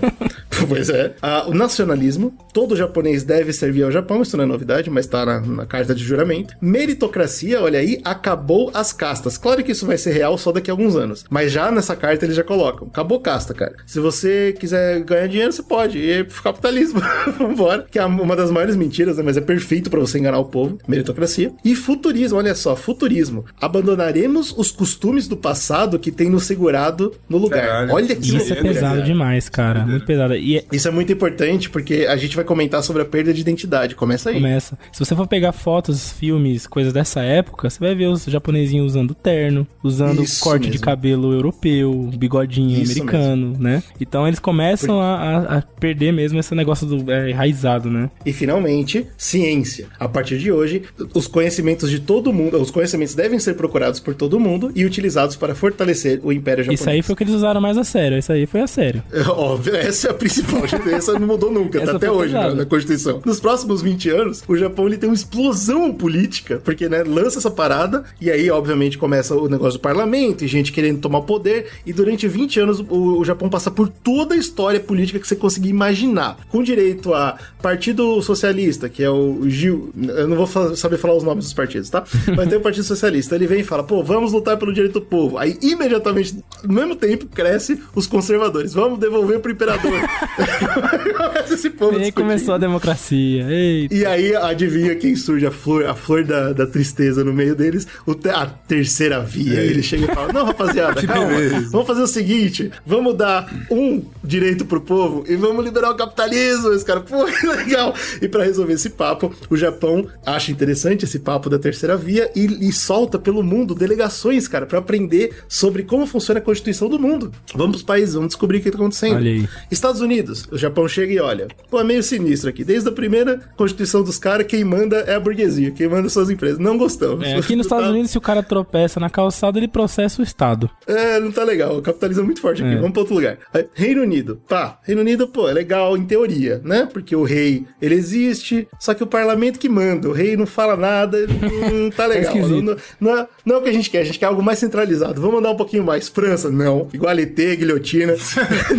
Imagina o imperador falando, ó, lá na França a moda é guilhotinar rico, guilhotinar imperadores. Ah, ah, ah, não datou, nani. Não, não é isso que a gente quer. E tá ficando perigoso, tá? Porque a gente começou lá do, do Polo Oeste, né? A gente tá chegando quase no, na, na Rússia. Chegar na Rússia, fudeu. O Japão se torna um monstro. Mas, felizmente, antes de chegar na Rússia, eles chegam na Alemanha. E eles falam: porra, tá aí. Olha que legal. O poder é centralizado, tem uma constituição, o povo ganha um, uma unidade de direitos. Tá legal pra caramba. bacana, Tem de indústrias aqui muito bem funcionando, que legal. Ah, da hora. E aí o Japão decide, então, se basear na, na política alemã pra desenvolver a política. Infelizmente não deles. parou Então, aí, né, cara? Isso que eu... Não, é, pois é, mas, mas mostra muito, né, como que tá aí a raiz, né? Eles falam, pô, essa política é legal e aí mais tarde a gente vai ver o que vai dar. Em 1889 é quando o Japão lança sua primeira constituição real. O imperador é um título bacana, mas quem manda mesmo é o ministro e o gabinete, ou seja, o poder é mega centralizado como eles queriam que fosse e o povo acha que tá ganhando alguma coisa. Com meritocracia e capitalismo que é perfeito pra enganar o povo. Até, acredite se quiser, pra, pra a piada, eu acho que é uma das piores piadas que a, a democracia fala pra gente é que você pode até fazer partido político, olha que legal. aí, povo, aí o japonês se sente livre, fala, pô, que maravilha, cara, posso votar, coisa boa. Tudo bem que quem votava era muito pouco, era só 10% da população dos homens. então, Claro, pouquíssima gente. Que isso eles votava. também estavam seguindo dos outros países, né? Eles olharam lá fora, viram que era assim, então vamos continuar, então vamos manter, vamos fazer aí. Mas tudo bem, pô, posso votar, cara. Minha, minha voz vai ser ouvida. Aí o japonês ficou feliz pra caramba.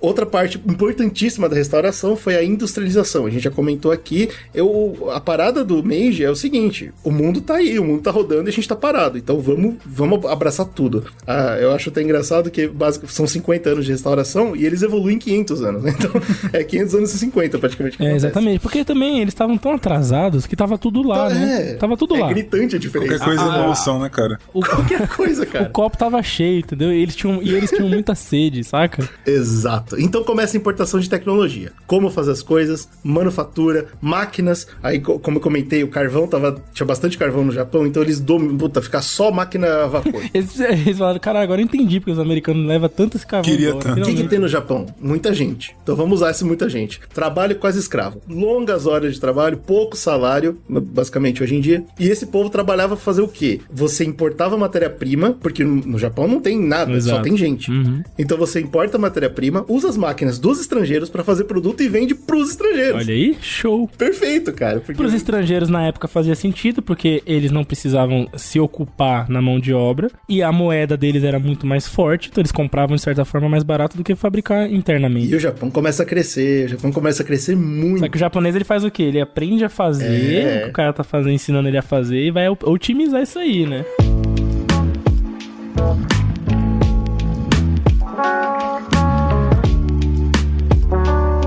E aí que nasce uma das piores coisas que, a- que o capitalismo mais gosta, que são as zaibatsus. Ô, louco. Zaibatsu é um nome pro que... a Eu não sei se a gente tem um nome bom pra falar aquelas empresas que a gente não sabe o nome, tá ligado? A empresa que manda na empresa, que manda na empresa, que manda na empresa. Certo, é. Tipo, o, o o nome maior que a gente consegue alcançar é tipo Ambev. E Ambev é subsidiária de outra, que é subsidiária de outra, que é subsidiária de outra. Entendi. Tipo a Barclays, tá ligado? Essas empresas que são muito, muito, muito, muito grandes. Começam a nascer lá, cara. Essas pequenas empresas começam a comprar outras empresas, começam a comprar toda a, linha de, de manufatura. Olha, a única que a gente conhece Só uma do curiosidade, pelo que eu pesquisei, é, Zaibatsu é o termo mesmo que é usado mundo afora, mas se você for trazer, é como se fosse es- estrutura empresarial vertical, seria isso. Isso, é, é, é o capitalismo vencendo. exato, né? mas é tudo Zaibatsu. É, então, a, a única que a gente conhece japonesa é a Mitsubishi. Mitsubishi, ela é dona de muita coisa. então, legal. É, começam a nascer essas malditas empresas e adivinha quem vai perdendo poder, né? Mas tudo bem, isso aí vai ser mais tarde. O terceiro, a, a ideia é que a terceira via funciona com perfeição. O capitalismo manda, E as foda-se coisas vão acontecendo e é isso aí. O Japão é coberto de trilhos e linha de telégrafo, porque uma coisa que a indústria precisa é transporte e comunicação. Então você cobre o Japão. Olha que legal, tem uma historinha muito bacana sobre telégrafo, que eu, pelo que eu pesquisei, parece ser real. É meio historinha, mas parece ser real. Parece que o Bell, o cara que inventou o telefone, Hum, ele conta que quando ele tinha acabado de terminar a invenção, pá, isso aqui é um telefone. Eu, eu falo e do outro lado da linha alguém escuta. Coisa mais isso incrível. é show de bola. Aí ele fez essa merda. Bateu, tuk, tuk, alguém na porta dele. Era um estudante japonês. Pá. Oi, posso testar sua invenção? É, pô, pode. Aí ele fala, isso fala japonês? Aí o Bel, pô, fala a língua que você falar, cara. Já foi incrível. Ele pega a testa e graças a isso, olha só que loucura, japonês foi a segunda língua falada no telefone. Caraca. Depois de, de inglês. Que loucura. Olha que legal, cara. isso, isso serve pra ilustrar como, esse, como eles estavam, entendeu? Eles estavam no mundo inteiro, Uhum. só de olho, velho. Ah, você inventou um negócio novo? Deixa eu ver isso aí. Deixa eu aprender também, deixa eu fazer inteiro. também. Tem a história também que era um- que Dom Pedro II tinha uma linha de telégrafo pra algum lugar, no Rio de Janeiro. Sim. Será que era pro Japão? Só ele tinha também, Tá né? Mas, Só ele falava com ele mesmo. Comunicação única. comunicação. Esse, esse cara, inclusive, desse conto é o Izawa Shuji, e ele é um, que, é um dos que a gente chama de missionários da ciência, né? Que o Japão soltou pelo mundo pra voltar e ensinar no Japão. E aí, falando de ensinar, a gente tem que falar sobre educação também. Também houve uma revolução. O Japão ele precisava de mão de obra especializada e não tinha. O povo só sabia plantar arroz. Mas por. Ah, eles fizeram igual ao Brasil. Aí corta o gasto com educação pra não ter problema. Muito pelo contrário, né, cara? Nasce o Ministério da Educação e com ele o sistema de ensino básico, ensino médio e técnico. É isso que eu fico Tudo de uma puto, vez. Né, cara? Parece uma coisa tão óbvia, né, irmão? É, é surreal. É, então, É, mas é, bom. é foda. Pô, mas peraí, a gente não tem professor japonês. E agora, o que a gente faz? Fácil. A gente faz as primeiras turmas formadas em tudo se tornarem professores. Pronto. Porque a gente contrata educadores, né, do, é, de- do mundo, eles ensinam japoneses, a gente dá o pé na bunda dele, Exato. e aí o japonês ensina pra todo mundo. É isso. Acabou. Show de bola. Eu não consegui achar nada concreto, mas aparentemente nessa época o- a restauração ela também tenta fazer o ensino compulsório, entendeu? Por lei você tem que ir pra escola. Mas eu não achei nada que prova isso, então não sei. Tava reinando um, vamos dizer assim, um, um ambiente capitalista, certo? Mas ainda, mas o, o imperador ainda era muito ativo dentro de, de toda essa estrutura, né? O imperador mandava as leis, né? Mas quem tava mandando já era o dinheiro. Já era o dinheiro, mas, Sempre- tipo, os caras ainda A partir da tinham- criação das Aibatsu, quem mandava era o É dinheiro. porque é, eu fico pensando assim, imagina você chegar numa sociedade e falar assim, todo mundo que for estudar daqui a entre, sei lá, esse ano e daqui a 10 anos, vai sair pra ser professor, foda-se. Pois é. Tá ligado? Pois é. tipo, eu acho, é, que nem a gente falou desde o começo do, do primeiro episódio que a gente gravou do Japão, cara. Poucos Pô, é países diferente, né, cara? Poucos países É, é daria país certo, tá ligado? Isso funcionaria. Que o povo ia se condicionar de maneira tão objetiva a fazer o que mandaram, tá ligado? E não acho que é só por dinheiro, saca? Tem que ter uma coisa a mais, né? O bagulho do imperador, do Shinto, do Bushido, sei lá que porra, mano. Alguma coisa condicionou esse povo a falar, beleza, a gente vai estudar pra ser Mas professor. eu acho que, acabou. mano, tem uma, tem uma cena do, do filme do Tom Cruise lá, que eu esqueci, O Último Samurai, que Aham. mostra um pouco isso, né? Você tem o imperador, por mais que ele seja um grande merda, você não. tem lá o capitalista japonês com bigodinho miserável lá, mas você, você percebe que existe um respeito por, por aquele cara, né, velho? Porque o samurai, Não por tem exemplo, jeito, fala mano. O imperador Caralho, eu mandou- quero te respeitar, eu vou fazer o que você me mandar, só me manda fazer direito, pelo amor de Deus. É, mano, é que Eu não tem um bagulho muito louco. Porque você, você né? via o japonês do bigode e terno, mas assim, no cantinho da perna dele tava a katana, saca? Tipo, eles não Pois largam é, isso. é. É foda, mano. Não é todo país que ia ter uma porra dessa. Cara, não tem, pensa- cara. Como? eu Ah, acho mano. que é impossível, cara. Eu acho que o único país, sei lá, que eu já vi alguma coisa Consegue assim, é imaginar, o né? Japão, que é tipo um país que chega um cara. Pensa um caso país que chega um cara e fala assim, irmão, você tá fazendo errado. Esse japonesinho do terno aqui tá te fudendo, porra. Vamos fazer direito? O cara fala, não, fala, beleza, então vamos me matar então, porque, tipo assim, porque eu te respeito demais, eu não vou ir contra você. Você quer fazer errado? Ai, Show. cara. Então eu vou aceitar que você tá fazendo errado, mas eu vou me matar pra mostrar que eu não concordo com você, entendeu? É, Muito, mano, não é- concordo muito. Pariu, cara. É muito difícil ser Cara, outro lugar a gente, acontecendo isso. esses podcasts servem pra isso. A gente falou no primeiro sobre como o budismo funcionou pra ajudar isso. Hoje o Brunão falou, cara, a, quando fechou durante Tokugawa, foi, isso foi alimentado no sangue, no DNA do japonês. É. Só existe uma coisa, o Japão. Você não pode, você pode sair, pode, mas você tá louco. você tá fora de si, porque é Japão, cara. Porque se se voltar, eu te mato. Você não vai contar a história aqui dentro, não.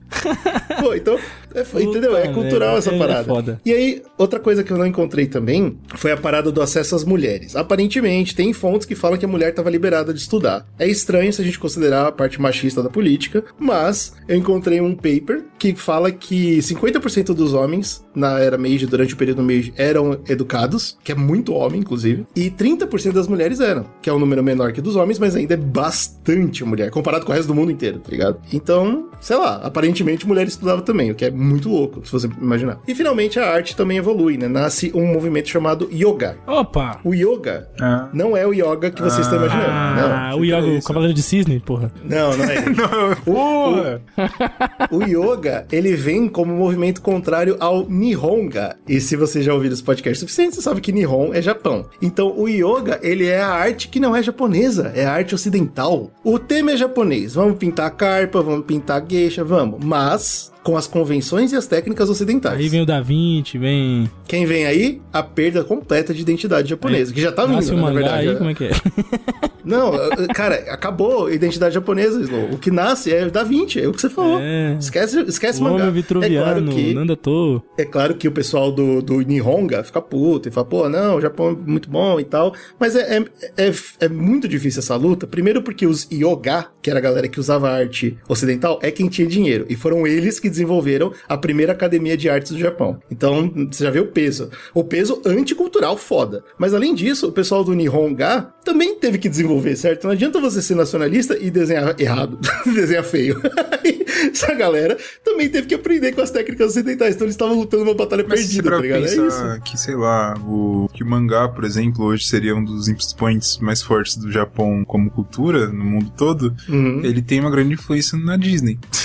É verdade, é É verdade. Isso. Olha aí, muito louco. É, você tem Bom, que beber pra fazer o seu, né? É isso, Gostei dessa frase, Bruno. E a galera tinha entendido isso. Bom, finalmente a última coisa que a gente tem que falar sobre a restauração Meiji é que para você ser um país ocidental, você precisa ter industrialização, você precisa ter capitalismo e um povo que é escravizado e sem saber, e você tem que ter exército. Então tá na hora de levantar o exército. O, o, o Slow já comentou, né? Ah, teve uma parte ali pequena da, da população, especialmente o pessoal ao redor do, do imperador, que aprendeu a usar arma de fogo, e não por acaso eles derrubaram o- os, os dissidentes do, do shogunato, mas eles queriam uma força de exército inteira, inclusive porque desde sempre, desde o primeiro podcast e durante toda essa época, o Japão nunca tirou os olhos da Coreia. Pra Cara, eles a Coreia tá lá pra ser dominada. eles tinham, né, essa tara com a Coreia, né, velho? Pelo amor de Deus, cara. Então, pô, vamos montar um exército legal, vamos fazer E aí a gente testa da na Coreia. Exatamente. E lembrando que o- os soldados eles vinham com uma outra visão completamente, porque até hoje o soldado ele servia ao daimyo e agora não existe mais isso. Não importa de onde você é do, do Japão, o soldado serve ao imperador. Isso é Que muito é o louco Japão, pra eles. é isso. É, que é o Japão, exatamente. Surge um nome, né? Um nome que participou da revolta que o Slow falou, o Yamagata Aritomo. Esse cara é um baita nome no Japão, porque ele foi ele, ele sobreviveu à Guerra Bonshi, ele vem de lá com muita experiência, ele pega essa. a- Ele monta sozinho uma guarda imperial para proteger o imperador pós-guerra e ele começa a, montar do, do chão o exército o japonês. Ele, ele cria o, o serviço militar obrigatório para começar a aumentar as tropas com as crianças que não queriam fazer mais nada. ele constrói academia militar, ele constrói arsenais pelo Japão. Ele institucionaliza o ele- e ele vem muito. de fato, né? Exato, muito aprendendo com o militarismo francês, olha só que interessante. É o, é o militarismo que o Japão mais se baseia. Inclusive também nas escalas de poder, né? De general, marechal, essas porra, tudo igual ao francês. E ele faz a máquina militar funcionar. Esse cara foi general, ele foi comandante. Mais tarde, que a gente vai contar das coisas que acontecem no Japão, ele se torna ministro da guerra, ele vive pra se tornar em- príncipe, ele ganha o título de príncipe, Puxa, cara. caralho. Mas aí o cara foi avançadíssimo. Que aqui no Japão é- não é brincadeira. Você não dá príncipe pra ator. Porra, meu irmão. tá ligado? Coisa- Ele vira príncipe da, do Império Meiji e ele luta até o final. Quando ele Mas tá seria, muito tipo, velho. um cargo parecido com o inglês do Sir, tipo isso? Não, cara, é tipo cúpula que toma decisões de tudo, que o imperador te ouve, o braço direito do imperador. Esse é o príncipe. Caralho, show de bola. Ele consegue fazer tudo isso e quando ele tá muito velho pra lutar de, de rifle, ele se torna político e ele morre lutando contra políticas socialistas. Claro, claro.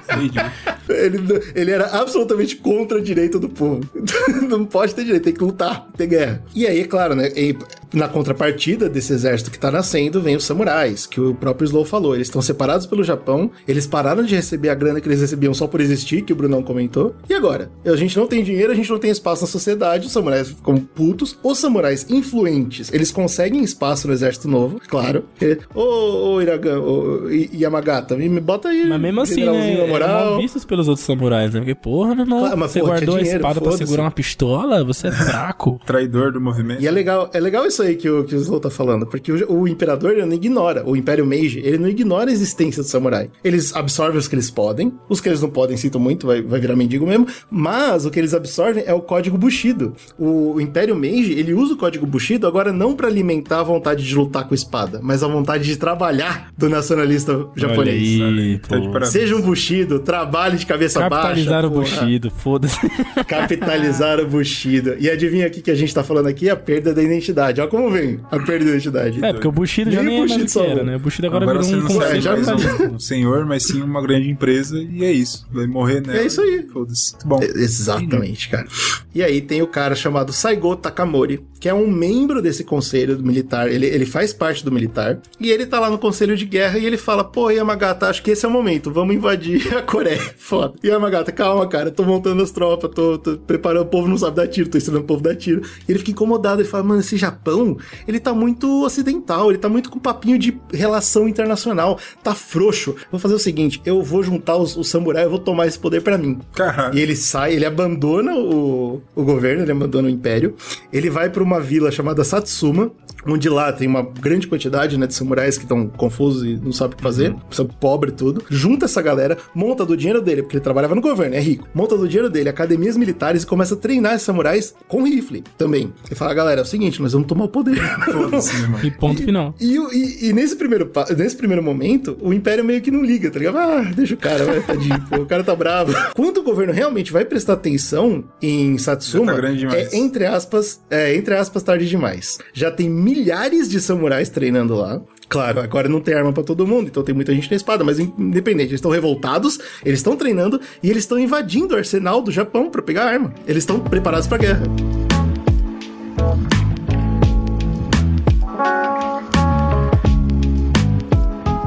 Deixa eu fazer um, um parênteses aqui rapidão, só pra comentar uma parada sobre Satsuma também, se você tá interessado com essa galera. Tem um quadrinho que é do, do Hirata, que foi lançado no Brasil, que é Satsuma Gishiden.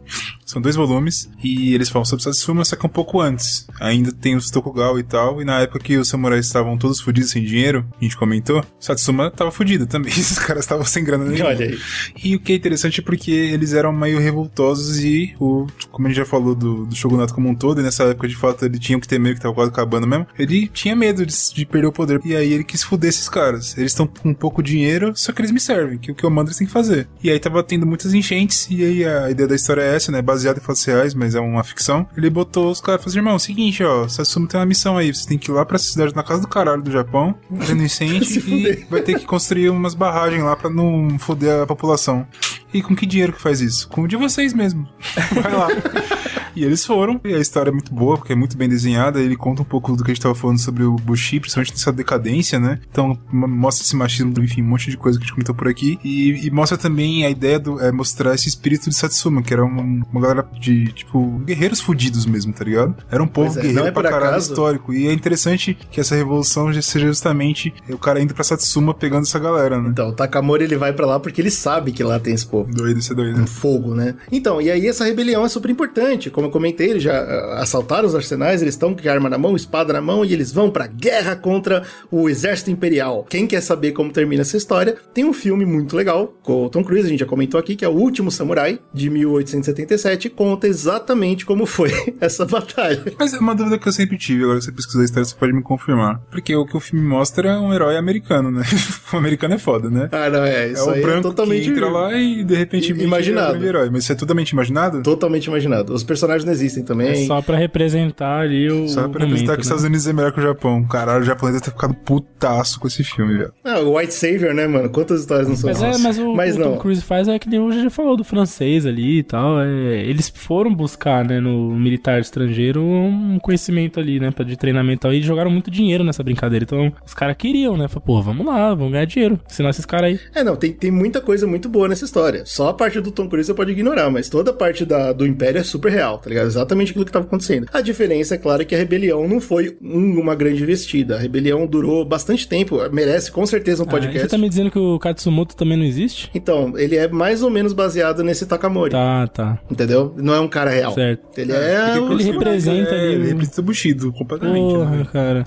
Exato, eu sou tão fã daquele personagem, queria que ele tivesse existido daquele jeito. Eu também gosto muito dele. Bom, não, aconteceu. Eu, com certeza, tipo, a, a, a rebelião vale um podcast. Então a gente, a gente é impossível É comentar verdade. tudo que rolou é nessa verdade, rebelião. coisa. Foi Inclusive, esse coisa. filme é muito bom, mano. Esse filme é muito bom e ele consegue colocar um pouco dessa questão cultural enraizada que a gente tava discutindo aqui, que só no Japão tem e tal, não sei o que. Ele consegue trazer Cara, esse fala elemento, né? bastante. Sim, é muito inteligente esse filme. A rebelião, ela foi sangrenta, ela durou alguns grandes combates, por isso que eu falei que merece podcast. Teve um cerco, pra você ter uma noção, um castelo, foi uma loucura da porra. E finalmente, depois de toda a perseguição, aí acontece exatamente como acaba o filme. É O, o grande último momento dessa, Ah, eu sei, dessa, é o que acontece. Rebelião. É aquela metralhadorinha, tá, tá, tá, tá, tá, tá, tá, aquela ali, meu irmão, ali não tinha pra ninguém, ali acabou. Isso, isso é real. A última grande batalha foram os samurais, o que tinha sobrado, ah, se recusando a baixar a cabeça, e eles correm em direção à morte mesmo. Uma grande última investida que todo mundo morre. Ponto. Puta, aquela metralhadorinha da alavanquinha, você vai girando a É, alavanquinha, Bushido, né? vai descendo chumbo. É o Bushido, é o Bushido terminando aí. se, se tinha alguma coisa de identidade japonesa, acabou na, na última bala que matou o último samurai. Apesar de funcional, é interessante porque o exército japonês não tinha experiência. De novo, o filme mostra, né? E a rebelião acabou ajudando eles, cara, porque se tornou um exército capaz. Os caras em batalha real, ó, vai, se vira aí, mano. E é, e é o melhor jeito de você treinar, né? Que os caras estão de espada, eles não vão te matar. Aí você treina de boa. Aí depois você pode ir lá na Coreia e regaçar. Pronto, agora a gente é ocidental? Não, falta dominar território. Aí agora a Coreia se fudeu.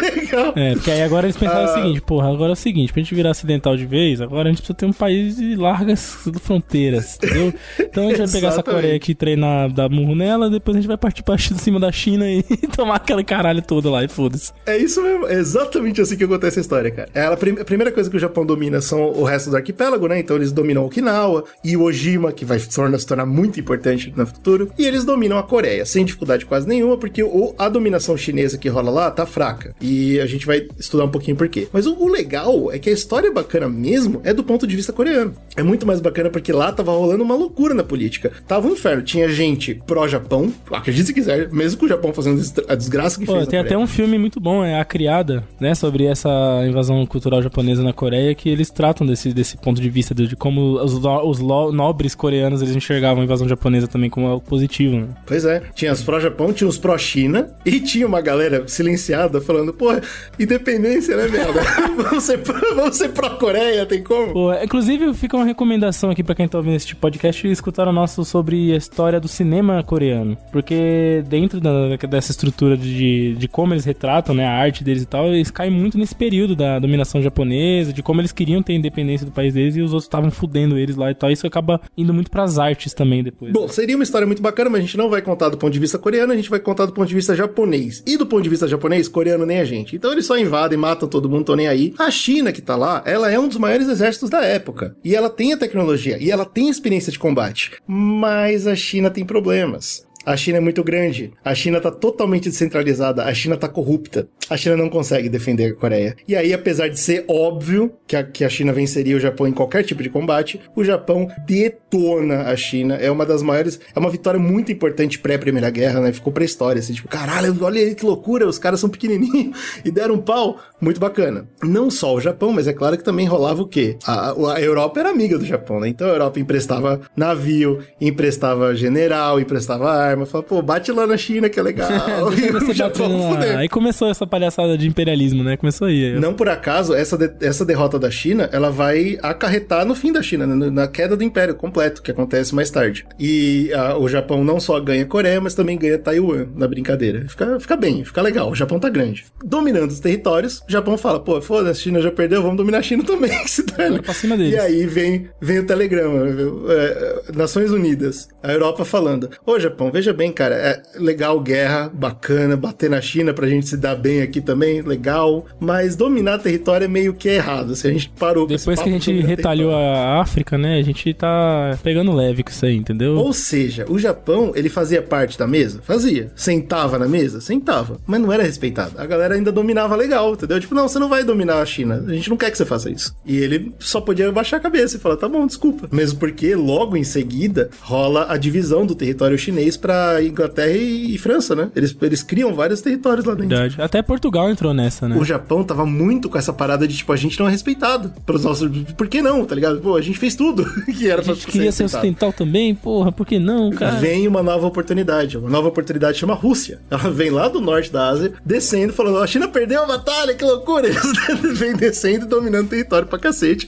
Inclusive, eles dominam toda a Manchúria, que é bem a- acima ali da, do território coreano, né? Dominam aquela porra toda e fala: legal, aqui é a Rússia agora. E o Japão fala: pô, bicho, liga, né? Bate, bate um fone no- na Inglaterra e fala: ô, Inglaterra, Rú- Rússia é foda, né? Dominando a Manchúria. Eu queria muito a Manchúria, vocês me proibiram, a Rússia veio e tomou, que porra é essa? E a Inglaterra decide então matar dois, dois problemas com uma pedrada só, né? Ela cria a, Ingla- a Aliança Anglo-Japonesa e fala: estamos em guerra com a Rússia e o Japão é nosso amigo. O Japão é nosso igual. E aí o Japão, meu amigo, fica louco. enche o peito Ah, eu sou europeu! Porra! Vai fazer o- a segunda guerra em poucos anos que ele não tem chance nenhuma de ganhar. A primeira foi contra a China e ganhou. E agora ele vai contra a Rússia, cara, que é um exército ainda maior, ainda mais preparado, com muito recurso e não tá em, em autodestruição como tá a China, né? E aí a Rússia vai e se autodestrói. É surreal, cara, como o Japão deu sorte pré-primeira guerra. É surreal. Mas o que acontece? Foi, foi a treta dos Kizares lá que, que fudeu a Rússia? Exato. A Rússia, primeiro que a Rússia tá muito corrupta também. Só que ela não tá descentralizada. O problema é que o Czar, que tá centralizado no poder, é um animal. É o Nicolas II, o pior que doidão, já houve na? Rússia. Uhum. Ele parou. Exatamente. E aí ele vê que o Japão tá dando problema, porque o exército que tá no, no leste é porra nenhuma. Ele fala, pô, beleza, então eu vou, pegar, vou fazer o seguinte: eu vou pegar toda a minha frota que tá no oeste, lá dentro da Europa, e vou dar a volta pela África. Meu Deus, mano. Que ideia de jirico do caralho, velho. Idiota, é, é, é tipo uma das piores decisões que um, que um líder já fez, tá ligado? Eu vou, e pro Japão, o Japão nem queria nada, o Japão ia ficar na dele. Se a Rússia não tivesse causado. Olha que No loucura. podcast que a gente gravou sobre Rasputin, acho que foi eu e o GG gravou, né? A gente comenta um pouco como ele era um péssimo czar, né? Né? Não por acaso, a Rússia quebra logo depois disso também. O Japão conseguiu quebrar dois dos maiores O impérios. Japão ele deu certo, né, da cara? Ele história. pegou dois países que, gigantes que tava fudido com dois com os líderes assim, É, quebrando o a, a moral da história da Rússia, que é claro que algum dia a gente vai gravar nossa, nossa série sobre história russa, né? É que depois desse movimento ridículo, não só ele perde a batalha, mas ele perde o povo, e aí o povo se revolta contra o czar, e a Rússia quebra, acabou com a Rússia. Então, você tem noção como a Inglaterra e a França, a Europa como um todo, venceu nessa brincadeira? Sim, Eles dão a volta no oceano, alimentam o Japão, e o Japão derruba os dois, velho. De, algum- de algum Tudo jeito. porque o Japão, o Japão só quer sua atenção, o Japão só quer que você fale, eu te notei, senpai. Só Ele isso. só- Exatamente, ele só quer que o senpai note ele, cara. É perfeito, cara. Então é claro que a Rússia cai. Finalmente, o Japão é um ótimo aliado inglês. Os russos já eram. O Japão domina a Manchúria, olha que legal. E o mundo inteiro descobre que, olha que loucura, cara. Fazer guerra é bom pra quem vence. E a partir daí, hora de guerra mundial. A gente vai parar por aqui. O nosso próximo podcast vai ser sobre o Japão se fudendo profundamente na Primeira e na Segunda Guerra. e, e, na verdade, inclusive, é sorte do Meiji. O Meiji morre em 1912. antes E de não ver vê a Primeira Guerra. bagunça toda que tava. Sorte dele. E o Yamagata, ele morre pouco tempo depois também. O imperador morre e morre depois. cara- Acabou meu Ou seja, serviço. os dois caras que tá ligado? plantaram esse bagulho do novo império japonês, eles morrem antes de ver o declínio ali na, na Guerra Então eles Mundial. né? morreram lá em cima, né, cara? Não, eles detonaram. Eles, eles dominaram o mundo, cara. E morreram em paz. tá tudo bem. E aí, o que vai acontecer depois, a gente já sabe, né? Agora, o próximo podcast vai ser só o Japão tomando de tudo que é lado. Apesar de que o Japão ainda vai causar muito. É, ele vai antes dele tomar ainda. legal, ele ainda vai bagunçar com os outros ainda. Vai fazer zona. É, ma- Mas depois vai tomar de, de acordo. e é isso aí, a gente vai falar no próximo. Se vocês gostaram, se vocês acharam que a gente fez um bom trabalho de colocar em restauração Meiji em meia hora aqui, manda e-mail pra gente. Onde que eles podem mandar e-mail pra gente? Tem republicasicast.gmail.com é a nossa chave Pix também. Você pode mandar um e-mail, um Pix. Que, que legal. Mandando suas ideias, correções e, e adendos. E também tem os. Ah, vocês falaram o nome errado. Manda pra gente. Ah, vocês esqueceram de tal guerra. Manda pra gente. Tudo vira podcast. Exatamente. E a gente também tem nossas redes sociais inteiras que é importante você seguir. O Zcast no Instagram, no, no Twitter, que é República Zcast, seguir o Facebook, porque a gente tá postando as novidades, os conteúdos, né? E tem que seguir também as nossas plataformas de vídeo, que é YouTube, do canal do Zcast, lá tá saindo vídeo direto, teve o corridão do Oscar recentemente, a gente fez uma porrada de maluquice, a gente tá postando as coisas das cabinas que ele vai. E também tem a nossa Twitch, né? Que a gente faz lives, é, Zcast Underline Podcast, é a nossa Twitch. Então vai lá seguir. E também agora a gente tem TikTok, não é isso? Puta, é verdade. Meu Deus, que inferno. Tamo no mundo. Tem TikTok. Mas o É o verdade. TikTok é Zcast Underline? É isso, né? Já vamos seguindo o nosso TikTok, por quê? Porque a gente vai começar a produzir conteúdo, então em breve vai ter coisa lá. Só me dá um segundo que eu vou falar. É Zcash Underline. Zcast Underline, Claro, então é se você isso. quiser apoiar a gente, ser um apoiador, né? Os podcasts, eles saem, e esses vídeos, essas loucuras que a gente se desdroba pra fazer, se desdroba, por conta do- dos apoios, consegue manter essa porra aqui viva. E você pode usar tanto a chave Pix pra apoiar a gente, que é muito mais fácil pra muita gente, ou você pode usar o nosso canal de apoio, que é o Apoia-se, que é um parceiro nosso há muito tempo, né? Que a gente usa essa porra, que é apoia-se. apoia.se barra Zcast. É isso aí. E aí você pode apoiar por lá, apoio recorrente, você põe lá, cartão, sei lá que merda que é, e vai rolando. Isso pra você for mais fácil fazer Pix, pode fazer também, não tem problema. Aí você vai participar do nosso grupo do WhatsApp, ficar falando um monte de doideira lá. Tem dia que eu nem consigo acompanhar de tanta loucura que acontece. É muito bacana, os caras falam um monte de coisa sobre jogo, sobre filme, sobre loucura, trailer que sai, né? Comentando. E também ajuda a gente em pauta, certo? Várias pautas já foram feitas por conta de apoiadores que ajudaram a gente e foram casts maravilhosos. Ah, apoie quanto você ama e nos amem.